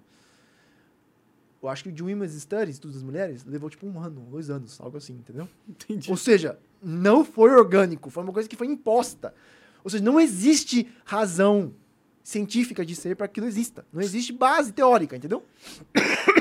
então acontece? Não faz fo- sentido nisso. Essa é é uma proposta que é evidentemente absurda, tá ligado? Tipo, ah, tudo é construção social. Mas peraí, exi- existia algo de- antes da própria sociedade existir, já existia algo. Como, como pode ser Porque tudo construção de algo que vem depois? Por que você acha que o Peterson recorreu às lagostas?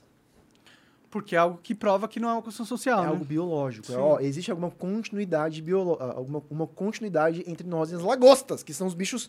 Então, lá fora, os psicólogos evolucionistas, como Peterson e outros, eles são chamados de essencialistas biológicos. Ou Entendi. seja, são aqueles que acreditam que a biologia é fixa. E não tem como você mudar ela. É, eu, E eu olha, tento acreditar nisso. Olha, não dá mesmo. Entendeu? É, eu acho que isso é verdade, assim.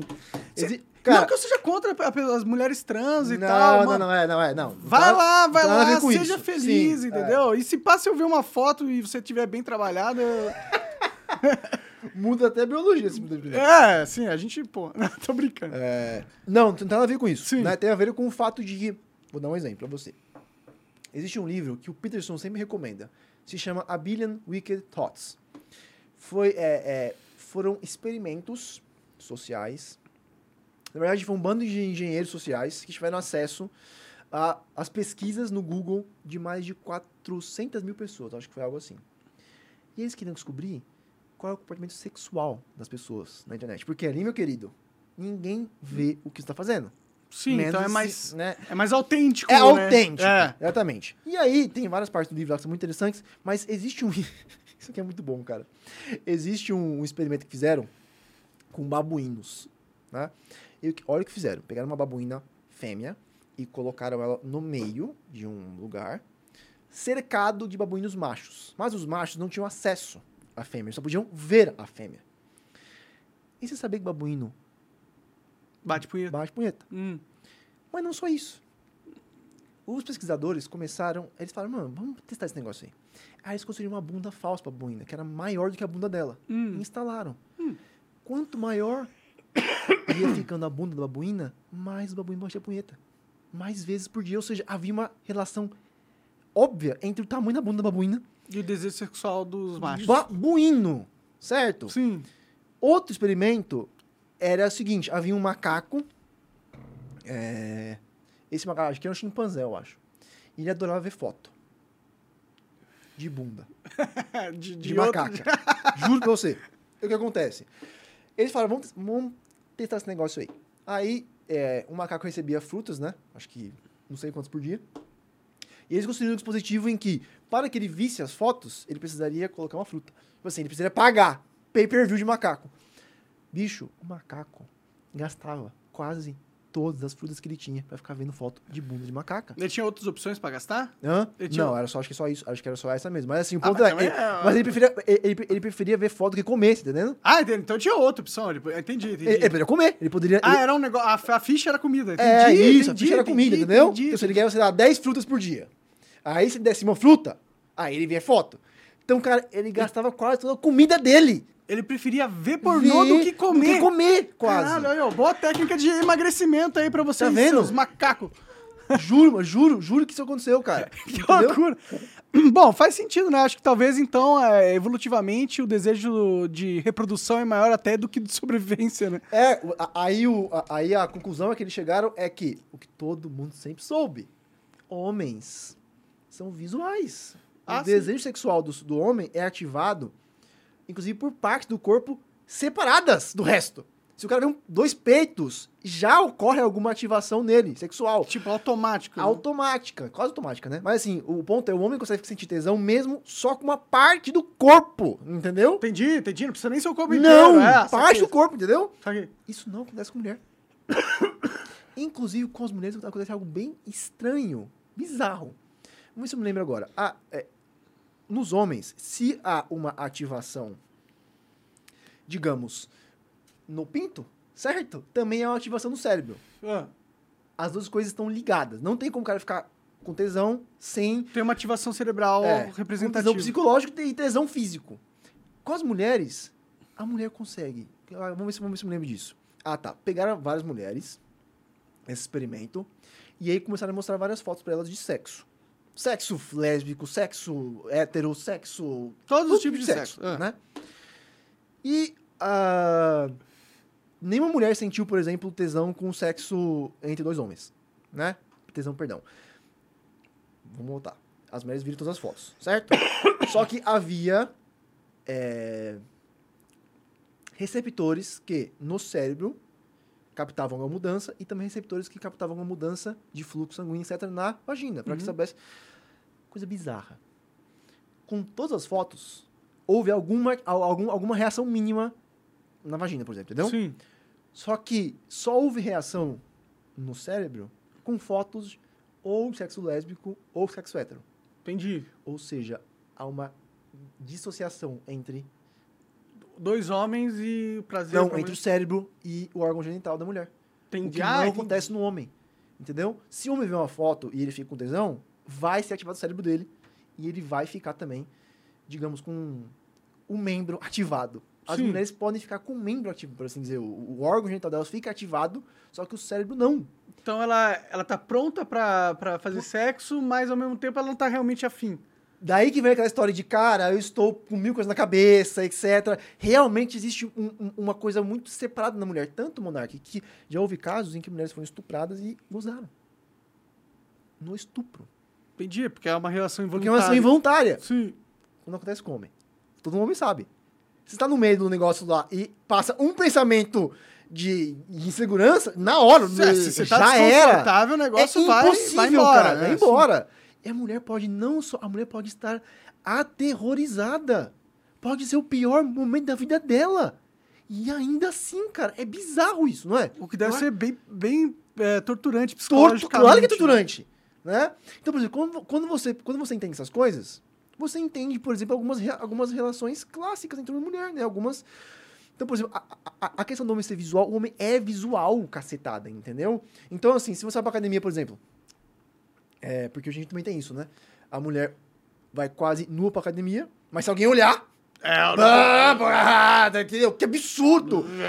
Entendeu? Então você coloca os homens numa situação assim impossível, basicamente. Entendeu? Sim, sim. Por outro lado também, isso pode ajudar o homem a entender que a mulher ela é diferente, cara. Você tá entendendo? Você precisa realmente, pra mulher ficar ativada sexualmente falando, de fato. Tem que ter um elemento psicológico Tem que ter um ali. elemento psicológico. Tanto que as pesquisas relacionadas a sexo dos homens é tudo visual. É Por visual, isso que a gente cara. fala que quando a mulher trai, ela trai por sentimento, né? Tem isso, né? Tem a questão, tem a questão da. Existe geralmente um envolvimento maior. E quando né? o homem trai, era só, Pode- tipo, pode pra ser- ele era ser- foda-se, era só, Pode puta, só queria isso. transar com alguém diferente é. e tal. E a mulher, quando trai, normalmente, tipo, não, mas essa pessoa me entende e eu, e eu me sinto uma conexão com ela, e ela vai e trai por causa disso, não por causa de uma, tipo, não, ele é gostoso. Nossa, que gostoso, né? É, Não que justifique, né, gente? Não que justifique traição, claro. Mas Não, não. são, de fato, motivações diferentes, no geral. O que prova que nós não somos todos iguais, né? Não, não. Ah, essa proposta desses caras aí que a Não. gente é tudo igual é uma maluquice, é uma engenharia social. O fato é que eles estão ganhando força, né? Então, é força. Estão ganhando força, estão ganhando tanto força que eu acho que eles são dominantes hoje dentro da cultura pop, né? Se eu for ver aí a maioria desses artistas sabe aqueles artistas pop, tipo Anitta, ou Felipe Ah, Neto, claro, Whindersson claro, Nunes, claro. são pessoas que são muito abrangentes na sociedade brasileira. Todos eles baixam a cabeça pra essa cultura artificial woke. Claro. Então é, é, é preocupante, né? É preocupante, assim. Você tem três filhos, você falou? Tem três filhos. Você, ele- quantos anos eles têm? Eu tenho gêmeos, né? Ah, que São- legal. É, são. Primeira gravidez foi logo uns gêmeos logo. Pra, pra dar um.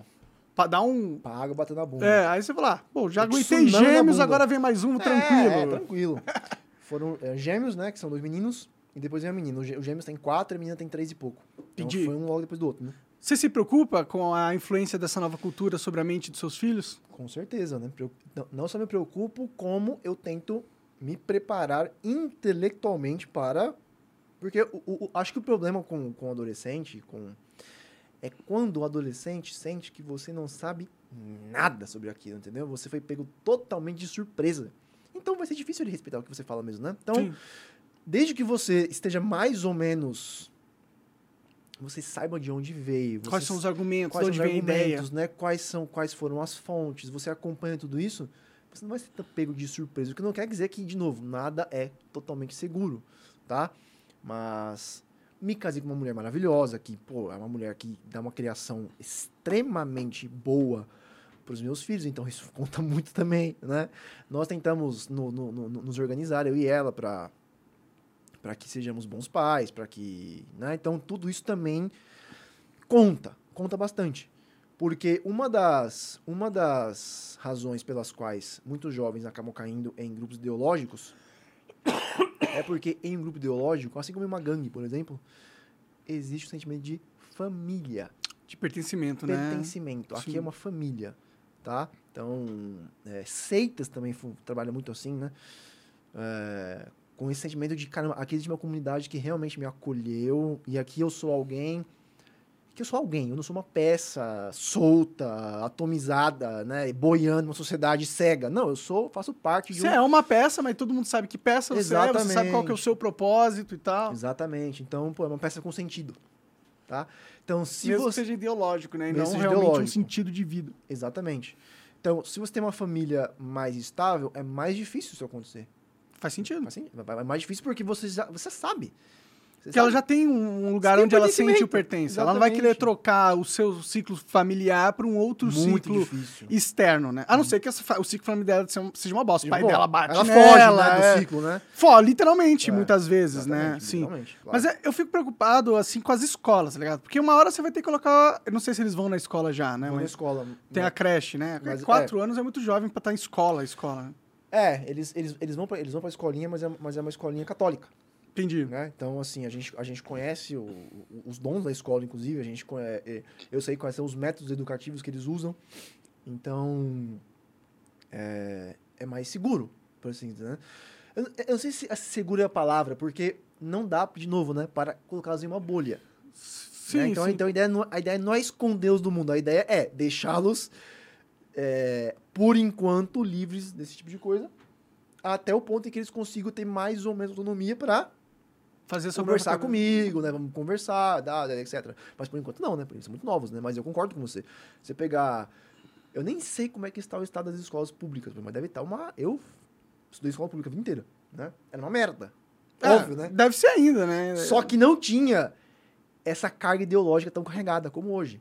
Isso era uma merda mesmo. Uhum. Entendeu? Assim, Isso era ruim, só não tinha era ruim, lanche, entendeu? a- Exatamente. A escola tinha uns mesas furadas. Não. Não, era um, era um lixo minha escola, entendeu? Mas assim, não, não havia essa carga ideológica pesada. Então, eu tenho 33 anos. Quando a minha irmã foi pra escola, minha irmã deve ter 21 agora, 22, algo assim. Acho que é isso. Quando eu fui pra reunião dela, quando eu era mais novo, eu já senti a mesma escola. A mesma A escola. mesma escola. Aquela mesma, aquela mesma coisa, né? Um lugar total, uma vibe totalmente diferente, cara. Entendeu? Então já percebi que havia é, uma, uma tendência ideológica muito mais forte ali. Que não havia antes, entendeu? Pode crer. Eu não lembro bem agora qual foi o que, o que ela falou na, na reunião, mas foi um negócio que eu fiquei assim, cacete, bicho. Eu acho que era sobre as meninas no, é, é, é, irem pra escola de, de blusinha, assim, tipo, Tanque, tanque, tanque. é, mostrando, Mostrando a barriga. Mostrando o umbigo, assim. E, E a professora falando com um cheio de, sabe, de, De dedos. de dedos, assim, não, ó, porque não, mas pedindo desculpa, entendeu? entendeu? Pra querer permitir que elas usassem? Pra, Pra querer. que- é, acho, que, acho que ela não podia, né? Eu, Ah. eu acho que. Eu, eu- faz tempo que isso aconteceu, eu não me lembro. Mas eu acho que ela, que ela tá falando que não podia usar, mas meio que a professora tomando o lado dos alunos, entendeu? Tipo assim, ó, não concordo, entendeu? Eu acho isso aqui como se isso fosse uma, uma restrição. Uma opressão Uma pro direito do opressão. corpo das pessoas de. de, de Meninas de 14. É, eu não sei, eu não tenho nada. 13 anos de idade. Quando eu era criança, eu odiava uniforme. Mas hoje em dia eu entendo por que eles existem, entendeu? Porque você tira muito da pressão social de, de, de- de- dessa diferenciação do aluno, porque a roupa traz status, né? E também é uma forma de você sexualizar, né? Se você tem um uniforme, você impede a, se- a sexualização e a diferenciação de status entre os alunos dentro do campus, né? O que é interessante. O cara ma- que é pobre mais dinheiro, vai, sim, vai, vai igual se sair igual, vestir igual ao outro, né? Eu acho que dentro do, do campus, assim, porque não sei se é tão ruim, é tipo, é meio arcaico, assim, né? Mas, sei lá, eu acho que é o ponto da, da- das adolescentes estar usando short. Se bem que na minha época lá, as, Não, as sim, adolescentes já sim. usavam. Não, já, já usava essas usava, paradas. Já usava, já usava. Cara, quem fica achando que nós vivemos num mundo hipersexualizado só hoje em dia, banheiro do Gugu, querido. Ah, sim. Banheiro do Gugu, tava lá todo domingo. De É. tarde, todo mundo via aquele negócio, entendeu? Inclusive, eu acho que essa hi- hipersexualização do brasileiro foi proposital também pra destruir nossa sociedade. Eu acho, assim, entendeu? Porque você. O que, que a sexualização da cultura é? Você é despertar o lado mais primitivo do homem e da mulher, no caso. Também, também. Porque você. Tá, fica todo mundo tão preocupado com o sexo que esquece de engenharia, esquece de filosofia, né? Tó- Todo mundo quer ver bunda e. Política, né? E esquece da política, né? É, que eu acho que é o principal objetivo. né? Existe um livro chamado Libido Dominandi. eh, e a tese dele é justamente essa tese. Eu não li o livro inteiro, acho que eu li umas 100 páginas só. A tese dele é de que, ah, desde antes da Revolução Francesa, eh, o sexo já vinha sendo usado como arma de dispersão das consciências para que houvesse essa, essa atomização. E, cara, eu- não sei se eu concordo com a tese, até porque não teria como né, refutá-la, nem no livro inteiro. Mas é inegável, cara, que se existe é, liberdade sexual irrestrita, você tá fudido. Especialmente se você é homem. Sim, né? é, Por isso que, por isso que existe um movimento como NoFap, por exemplo. O cara fala, não, NoFap, por favor, não. Porque, cara, fica difícil. Especialmente pro homem, né? Sim. Por isso que tem guria ganhando 100 pau, 150 mil pau no OnlyFans, entendeu? a gente virou um mercado da sexualização, né? O Brasil hoje, hoje em dia, se você quer ganhar dinheiro como mulher, a melhor forma de você ganhar muita grana é sexualizando. Não é à toa que as nossas maiores referências de artistas femininos são pessoas como a Anitta. Né? E, e isso é uma arma política que a gente observa, inclusive, nas redes sociais. Por exemplo, o TikTok. O Cara, TikTok, ele é tem zoado, velho. algoritmos pra, diferenciados para cada país. Ou seja, se você abrir o TikTok na China, as, as informações que vêm para você é gente construindo coisas, experimento científico, alguém lendo um livro, entendeu? aqui. E aí, pro Brasil, as primeiras coisas que você vê quando abre o TikTok é bunda, bunda, bunda, É. dancinha, dancinha, dancinha. Então, isso é uma arma política que civilizações, ah, civilizações ou sociedades externas a nós usam para influenciar a nossa cultura e transformar a nossa sociedade em cada vez mais de pessoas bestializadas e, e- e manipuláveis, né? É, é, é inegável que o sexo desenfreado é, não ajuda em nada, né? A concentração, a, o autocontrole, né? E a autoestima também do, dos jovens, né? Então, assim, na minha época, eu lembro, eu tenho 33 anos agora, não era tão fácil assim, tá entendendo? Pra você ver, um, por exemplo, academia. Não era tão fácil pra você ver uma mulher seminu na rua. Era difícil, entendeu? Você via, de- você não via quase. Sim, sim. Tá muito mais fácil hoje em dia. entendeu? verdade. É tranquilo, assim. É, não só na internet, na rua também. Né? Então fica mais difícil pra um, pra um rapaz mesmo é, novo. Pô, você sabe como é que é, né, Marcos? Sim. Chega lá seus 14 anos de idade, bate um vento, bicho. Já Logo tá assim subindo a já, barraca, cara, a barraca entendeu? já tá armada já. É, Sim, é escroto, cara, entendeu? Sim, isso aí é. Não, nós homens, e aí, é, esse que é o mais perverso de tudo, né? Nós já temos um instinto muito sexual, de querer, ainda mais quando a gente é jovem, e a sociedade tá cada vez mais colocando estímulos a, a esse. é, a esse, essa natureza já sexual do homem, entendeu? É, então, você, você, você atiça o que já é naturalmente atiçado. exatamente. Então você joga mais lenha na fogueira que já queimaria sozinha. tranquilamente. Sim. Mais lenha, mais lenha, mais lenha, mais lenha, mais lenha, entendeu? E aí você tem vários homens que dedicam a sua vida inteira a transar com várias pessoas possíveis e esquecem de se dedicar a construir uma vida organizada pra É, ele a é. longo prazo. Na né? verdade, lembre-se, né? A maioria dos homens, na verdade, não transam. São poucos homens que são bem- bem-sucedidos que conseguem pegar vários, Sim. no geral, e muitos homens gostariam de fazer isso, mas não conseguem. Ah, mas não pode ser tá, tá, tá tão difícil assim. Eu já transava e na época eu nem era conhecido, pô.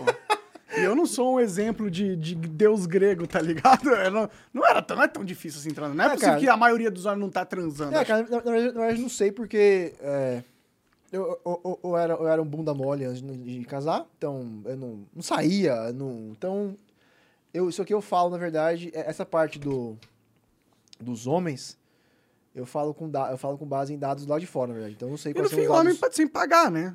Hã? Sempre pode pagar, É, entendeu? é, É, eu acho difícil ter um homem que não transa, entendeu? É, é- pode, só se ele for muito pobre, tá ligado? Porque se ele tiver dinheiro, ele transa. Hoje em dia é assim, né? Faz sentido. Então, é... Ou balada, né, com, com, com, muita, com muito álcool. Pois é, exato. Então, é... O, o que é, é, sei lá, sei lá. Por isso que eu acho que é um pouco, um pouco de mimimi dos Red Pill, de tipo, ah, não, não dá por causa das mulheres estão transando. Não, talvez se você, porra, se dedicasse pra se tornar um cara foda, você ia conseguir transar facilmente, entendeu? Tipo, você não precisa de muito pra transar hoje em dia. Tem gente que transa só pra ter um carro, mano.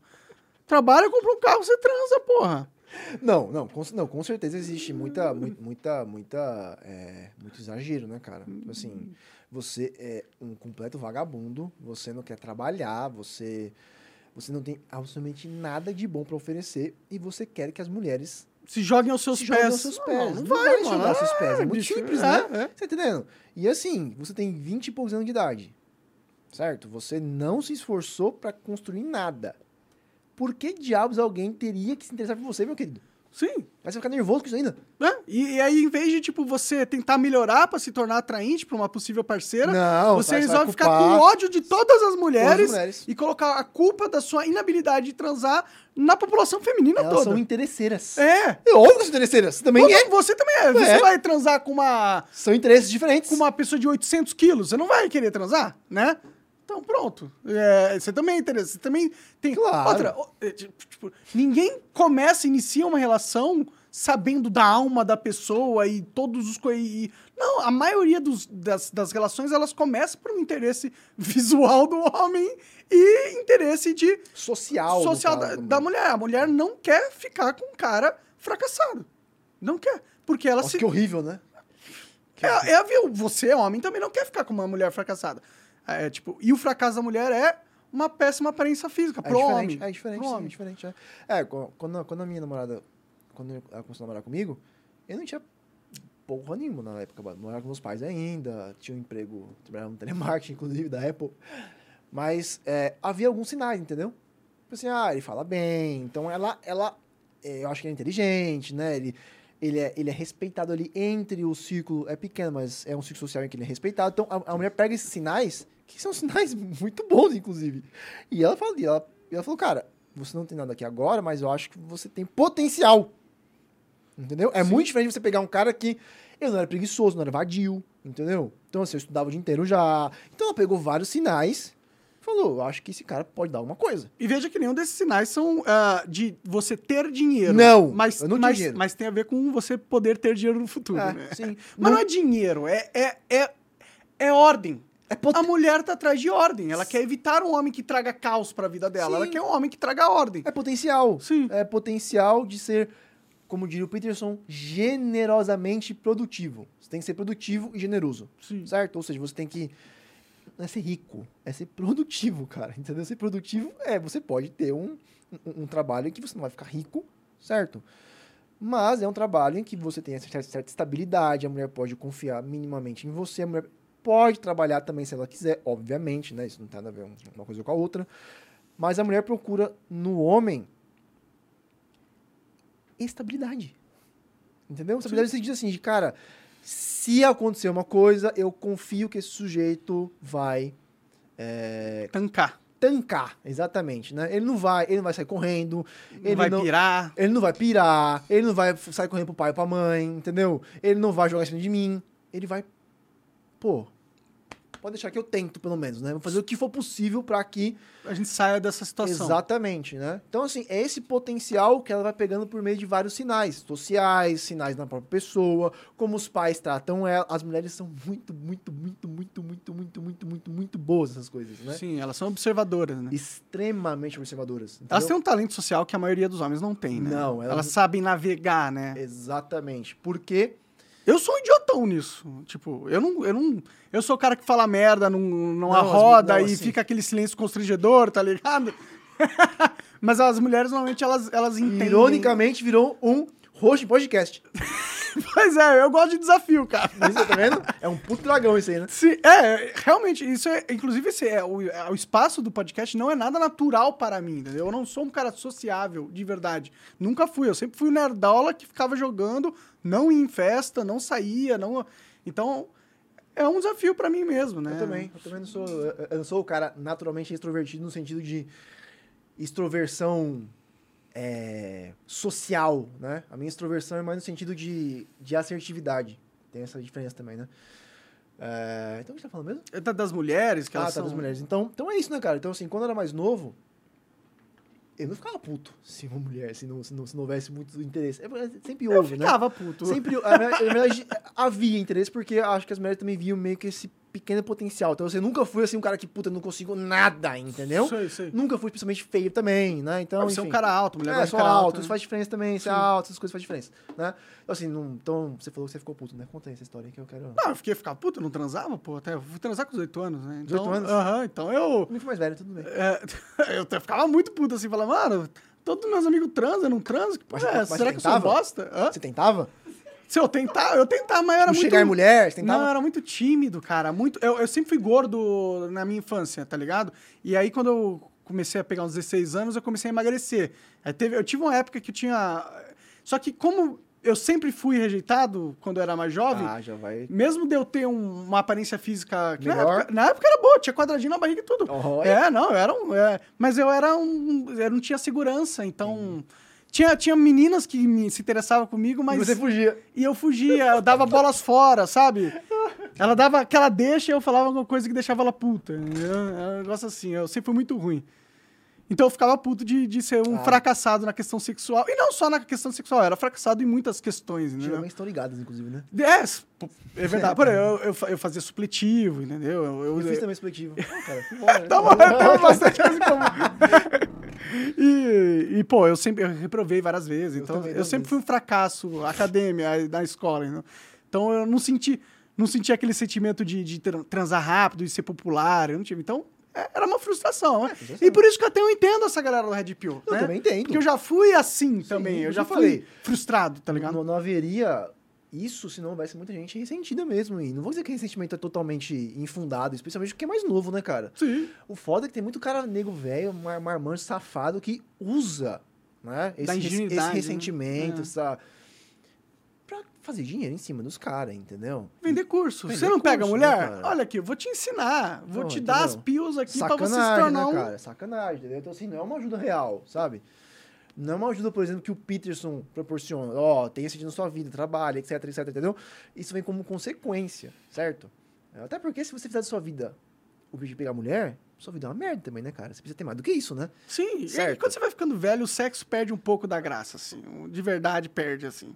Você não... E aí você perde um pouco de testosterona. Tô- Você precisa reaplicar, assim. Eu- tô ficando. Eu tô com 32, acho que já tá na época de eu, de eu pôr umas. Pra ter energia, tô sem Ô, energia. Monark, você tava reclamando da escada aqui, né? Pois é, então, eu- Cinco eu- degraus na escada aqui, tava Eu tô, eu já. tô fudido, cara. Comprei uma esteira lá e não uso. A esteira tem tela. Era, tipo, era só assistir a parada, um anime, tá ligado? E fazer um E nem assim você e. E nem assim. Então eu sou um. Ainda sou um fracassado nesse Mas na sentido. academia você não tentou fazer, puxar peso, nada. Eu já puxei, Pedro, já fui na academia há alguns, uns tempos e tal. Eu não gosto de academia, cara. É muito monótono. Do, do ambiente? Do... Do- eu não gosto de. de- Ah, da, da atividade mesmo. É, primeiro que eu não gosto de estar num, num local com muitas pessoas, né? Principalmente agora, depois que eu fiquei conhecido, Ah, tá, e conhecido de uma forma muito negativa, Negativa, né? né? Então, ambientes com muitas pessoas me causam uma certa ansiedade, Ansiedade. né? Então eu procuro evitar. Por isso que eu montei um, um lugarzinho aqui para, mas eu não uso. então, Aqui. Mas já na rua te hostilizaram já? cara, nunca me utilizaram. Acho que a, a, a coisa que você pode mais falar assim foi um cara, Pô, Monark, vacilou, hein? Mas, pô, eu gosto de você, tá? Mas você vacilou, hein? Isso aí rolou em Campos de Jordão uma vez lá no meio da rua. Ah, eu gosto de você, cara, então justo. É, tipo, vai falar, você vacilou, tal, não sei o quê. Eu mas, gosto. Mas eu gosto de você, tá? mas nunca um hater, assim, tipo, ah, nazista, tal. Cara feio acontece, assim, tipo, eu tô andando, o cara veio... hum, é. Cara feia. Ah, mas também, foda-se, cara. Eita, nós. Mas é só isso também. Eu também não saio muito na rua, né? Isso aí. É. É. É uma merda, né? Ser, ser conhecido negativamente é uma merda. Eu imagino. Não sei Ser é é, positivamente imagino. também é uma merda. É uma assim, merda, ser, é. conhecido é uma merda, Tipo, assim. uma pra- merda, tipo, a fama é, é- não é natural. Entendeu? Nunca seria. Antigamente, todo mundo era famoso, porque todo mundo se conhecia, né? Então. Só que era uma, só que era, era uma comunidade de 50, 100 pessoas, né? Tipo Não, isso. Cara, milhares, Milhões, milhões, de é. pessoas, né? Literalmente milhões de pessoas te conhecem, sabem quem você é, olha a sua cara. E é uma posição de fragilidade imensa, porque você tem muitas pessoas que têm informação sobre você e você não tem nenhuma informação sobre, so- muito. sobre eles. né? Então é. Exatamente. É, muito você fica- frágil, né? É, é, é, o- é o velho problema do, do influenciador, né, cara? Se tem uma coisa que é antinatural, é você ser influenciador, bicho, entendeu? Sim. E eu trabalho com Instagram. Então, pra mim, é sempre um. Eu sempre tento. Eu sempre fico meio. Sabe? Porque não é natural, cara. Não é natural, entendeu? Especialmente você ficar. Você ser um influenciador que ficou famoso por mostrar sua vida. Sim, nossa, esses Entendeu? caras ficam malucos. Esses é cara uma que- merda, Você entendeu? perde a privacidade, aí todo mundo sabe, aí todo mundo fica dando pitaco nas suas coisas, seu relacionamento, como você trata seus filhos, o Exatamente. carro que você comprou. Exatamente. E é muito fácil você manipular, né, cara? Entendeu? Você, sabe, tá uma merda o dia. Brigou com sua mulher. Só que é fácil você escrever um texto lindo no É, Instagram. E até entendeu? vazou da Boca Rosa lá, todo o roteiro do, do- do É, dia do dela. dia. Mostrar o bebê, É. é, fazer uma piadinha, ou seja, vida dela. E é foda, porque a sua vida vira não um tem vida, trabalho. cara. não tem Tá vida. entendendo? É, um inferno, é assim. Não tem vida. É, pior do que um ator de Hollywood. Entendeu? Um ator de Hollywood Ainda pode fugir dos paparazzi. Você não pode fugir. Você tem que ser o seu próprio paparazzi. É verdade. 24 horas por dia. É loucura, é Tá upura. entendendo? Sim, e Isso não é é um toa- inferno, cara. E não é à toa que o Whindersson Nunes fala que tá com depressão todo É dia, óbvio, o Felipe né? Neto fala que é triste também. Não é natural, cara. O ser humano precisa de privacidade, porra.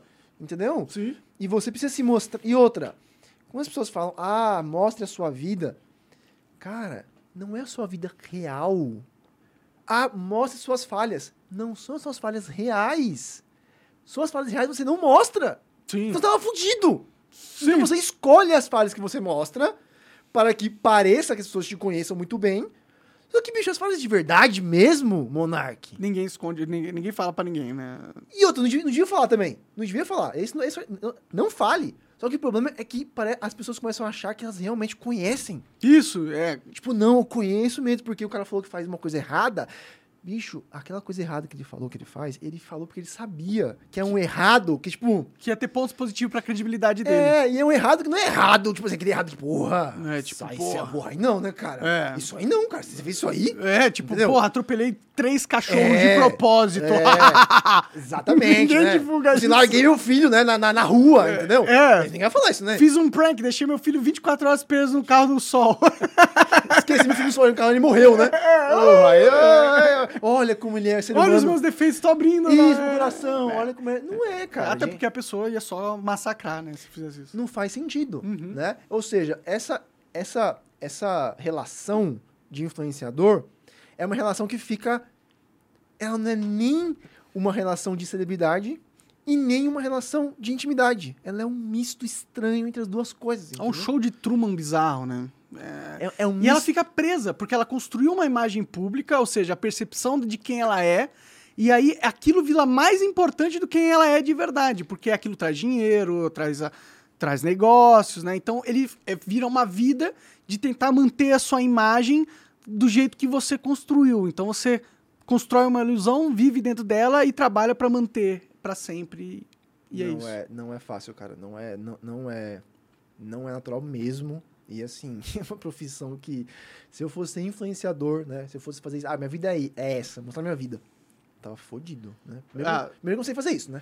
A minha seria um, um, tedio, um tédio, assim, tremendo. Eu tô, ô, tô aqui jogando o computador. porra, é o dia inteiro. De novo, cara. É, exatamente. Ah, o Monark tá jogando. Vamos ver lá o que ele tá fazendo. Ah, tá jogando. Ah, agora ele tá comendo ó, iFood. jogando enquanto comer food. É tipo Essa isso, que é a minha vida. Ah, agora ele tá bebendo cachaça, tá ligado? Olha lá ele fumando uma maconha. Oh, ele cagando ali. Que é basicamente o que eu faço. Tá Cinco ligado? coisas você faz. né? É, sim, Maconha, comer, beber, iFood e, e jogo. E jogo. Acabou E, e podcast. É isso que eu Podcast. faço. É. Podcast é o que me traz a possibilidade de fazer as outras coisas e, e viver, né?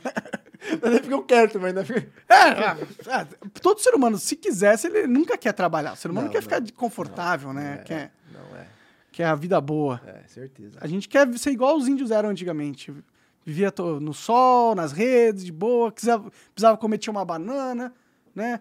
A, a vida podia ser melhor assim. A gente só precisa de comida, água e ar pra viver de verdade. Pra que essas construção, tecnologia, internet, Felipe é, Neto? Luz, né? Luz, é, pra quê? Penicilina, né? Antibiótico, cirurgia. Medicina, né? Cara, talvez seja melhor. Talvez seja melhor de viver aqui mesmo, né? Tá bom, deixa pra lá, melhor. Não, mas é isso aí, cara. E, e fala um pouco do, do, do, teu, pro- do teu produto, do Jordan. A gente falou agora no começo do, do, do podcast, muito da história dele. É um- o Jordan, Pista- Jordan Peterson é um cara muito foda, ele é um expoente hoje na, na filosofia, cultura e no, ah, vamos dizer, comportamento masculino. E você tá criando um produto que você vai lançar, já lançou? Como que tá isso aí? Não, é. Então, na verdade, vai rolar agora um evento, né? Que são, serão quatro dias de aulas sobre o Peterson, sobre a filosofia dele. E eu vou tentar aplicar a filosofia dele a alguns problemas reais que nós temos hoje em dia, né? É, problemas e discussões bastante delicadas em alguns pontos, né? Tipo feminismo, tipo ideologia de gênero, que como você lidar com isso, como você organizar a sua vida, eu vou dar um apanhado, né? Sobre o que ele fala em relação a assuntos importantes hoje em dia.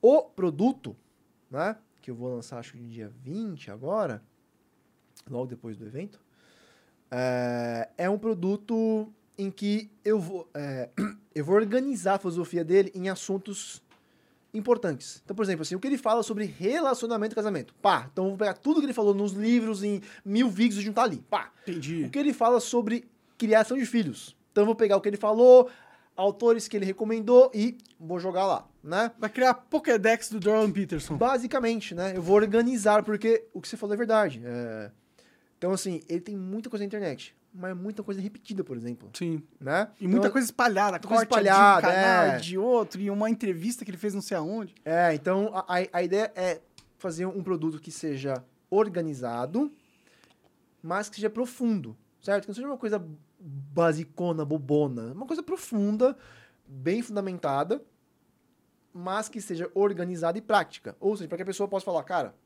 eu confio no Peterson, eu acho que é um jeito muito inteligente, muito, enfim, nobre, honrado, eu quero saber o que ele acha sobre os principais assuntos da vida, certo? É, e também vou, eh, algumas aulas serão sobre temas eh, chave na obra dele, né? Causa e ordem, por exemplo. É, a própria questão das lagostas, eu vou explicar, né? De onde sai esse negócio de lagosta? Eu vou explicar o capítulo, né? E, enfim. Então, esse é o produto, a ideia do produto. É como organizar a sua vida segundo a filosofia do Peterson. De forma que você encontra mais organizado e completo do que nos livros. Entendi. Porque os próprios livros também são um pouquinho... Cara, eu li o primeiro livro dele, no segundo livro dele, no caso, que é só as 12 12 regras regras. pra vida, e aí eu tava percebendo, mano, eu tô lendo coisas que eu já ouvi ele falar. em- em- é porque eu, teve uma época que eu era, tipo, Você ficava direto vendo, vendo vídeo. tudo que, tudo que existia do cara eu assistia, tá ligado? Então, muito do que ele fala no livro, ele Sim, já falou sim, em, sim. em aulas que ele gravou e tal. Então, ele tem um acervo muito grande de vídeo nesse sentido. Enorme. Mas falta realmente uma organização É, dos assuntos. É, não, é, é, é muito desorganizado, assim, muito desorganizado. E agora ele lançou Além da Ordem também, então eu, eu vou incluir as coisas que ele colocou no Além da Ordem e vou tentar fundamentá-las com Maps of Meaning, né? Que é o livro principal dele, que é o Mapas do Significado, que é o livro em que está toda a filosofia dele, de verdade, né? Então, 12 regras, Além da Ordem, tudo que ele falou parte dali Uhum. né? Então essa é a ideia, cara. É, tipo, o que esse sujeito tem para nos ensinar em relação a todos os principais assuntos da vida. Porque assim, eu já sabia muito, eu já sabia muita Vamos lá. Eu já tinha uma bela direção na vida, porque meus pais foram extremamente é, importantes e, e- e, né, é, eles me deram uma base muito sólida. Religião, e mais tarde eu conheci o professor Olavo de Carvalho, virei aluno dele. Então, muitas coisas de mim eu já sabia. Mas ainda assim, ele foi importante pra mim, mim também. Né? Foi importante por- porque ele, me- ele me serve como modelo, entendeu? De caramba, é, dá pra ser um sujeito inteligente, um sujeito forte, sensível, certo? É, o que me pega nele é a compaixão dele. Eu Sim, sou eu- eu ele muito não é o estereótipo de, de, de não, macho man, muito pelo nem, contrário. Nem de longe. E eu não sou uma pessoa muito compassiva naturalmente, entendeu? Então, essa parte nele me pegou.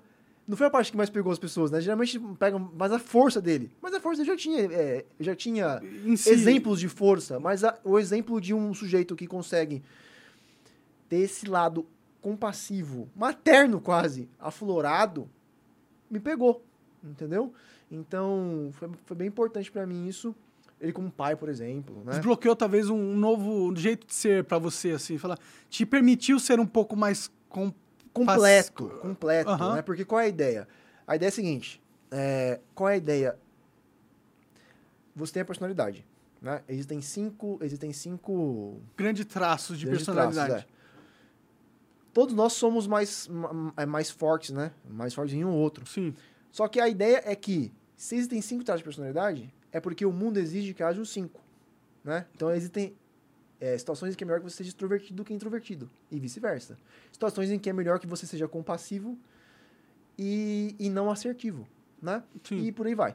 Só que como nós nascemos com algumas tendências, a ideia é que para que você torne, se torne alguém mais maduro, mais, mais equilibrado, mais integrado, mais completo, mais forte, é que você vá aumentando a sua personalidade. Então, se você não sabe ser, se você não sabe ter qualidade extro, por exemplo, você, introvertido, cara, tem um podcast, cara. Então você foi obrigado a, Desenvolver, a Desenvolver uma habilidade, habilidade. de extroversão, né? caso o que estava fudido. Sim, sim. Tá entendendo? Então, assim, você precisa é, expandir a sua personalidade, né? Para que você consiga reagir melhor a os desafios da vida. Porque Sim. às vezes você vai precisar ser. Você tem um filho, por exemplo, meus filhos. Meus filhos nasceram e eu sempre fui muito pouco compassivo. Não tenho paciência. Uhum. Cara, você tem filho pequeno. Tem que você ter vai ser paciência. a ter paciência. Então, eu aprendi muito com a minha esposa. Que tinha uma paciência que pra mim parecia milagrosa, juro pra você. Os primeiros meses eu falei pra você, é um milagre. Como é que você não mata essas crianças, entendeu? Caralho. Juro, cara. Pode crer. Entendeu? Só que assim, eu fui obrigado a criar essa paciência. Esse lado, digamos, maternal. Sim, Tá sim. entendendo? Então, essa é a ideia, né? A ideia é que você, com esse curso também, porque eu vou falar sobre os, os cinco, os, os Big Five também lá, é que você aprenda tudo isso e isso te ajude também a desenvolver sua personalidade nesses cinco pontos em que você precisa desenvolver. E, cara, você fique mais maduro, você fique mais inteligente, você fique mais estável, você fique. Cara, a vida melhor. Né? Porque realmente, eu, eu- eu acredito realmente que. Não precisa acreditar, né? Ele transformou a vida de muita gente. Só que no Brasil, ele ainda é abordado de um modo muito raso, entendeu? É, eu acho que ele, ele merece um tratamento mais extenso, detalhado e que a, o, sirva de ponte. Porque muita gente, mano, que tem dificuldade para ler 12 regras também. Eu sei disso. Porque eu já dei aula sobre 12 regras e muita gente tem dificuldade para ler aquele livro, entender, entendeu? Sozinho. Porque acha que é complexo? É, Entendi. Entendeu? Então muita gente fala, cara, eu só consigo ler com suas, com suas aulas. Ou então eu peguei, tipo, muito pouco, aí com suas aulas eu peguei muito mais, eu entendi o que ele queria dizer mesmo, e pô, deu aquele, né? Aham. Então eu sei que as pessoas têm dificuldade. E se você pode ajudar elas fornecendo um bom produto, Claro. tá aí. E onde vai vender esse produto? Cara, é, eu tenho a página no Instagram, Aham. lá que eu trabalho, né? É o Raul Martins. Aham. O YouTube também bem caído meu YouTube. Então eu fico no Instagram mesmo pela página e é por lá que ah, as pessoas vão conseguir no- na bio, né, na bio lá do Instagram tem um link. Você pode clicar lá e se inscrever para o evento. Legal. E o evento é de graça. Ah, tá? entendi. É, o evento é de graça, você pode ver as, as quatro aulas de graça. Inclusive vai rolar um sorteio lá. Um livro do Peterson com autógrafo dele mesmo. Sério? É. Caralho, vou participar. Vou participar. Tá vendo? É, autógrafo gostei, à gostei. mão, bicho. Caralho, conseguiu uma relíquia aí. hein? É, presta da atenção, hora. Presta atenção, bicho. É, então vai ter um sorteio dele lá, no, no, no último dia. Então essas, essas quatro aulas vão ser de graça, tá? Você pode participar. E depois vai rolar o produto pra quem quiser entrar. Porra, demais, da hora demais. Então, galera, fica a dica, vai lá no Instagram do Raul. E, ó, posta no YouTube, TikTok, bicho. Não tem essa não, que tá ruim. TikTok tem, não, que, TikTok é... tem que postar Eu tô- em tô tudo. brincando. Ah, tem tô que ligado, postar tô ligado. em tudo, cara. tá ligado. Tem que postar em tudo. Tem que ser. Valeu, cara. Muito obrigado por ter vindo aí. Achei excelente o papo. Vai lá conferir o Instagram dele e os produtos dele. Jordan Pizza é um cara foda, eu recomendo. Não vai estar perdendo. é, vai- se você não for, você vai estar perdendo muito, entendeu? Porque o cara é muito foda, tá bom? Então vai lá conferir. Valeu, até mais, galera. Tchau, é isso. Até mais.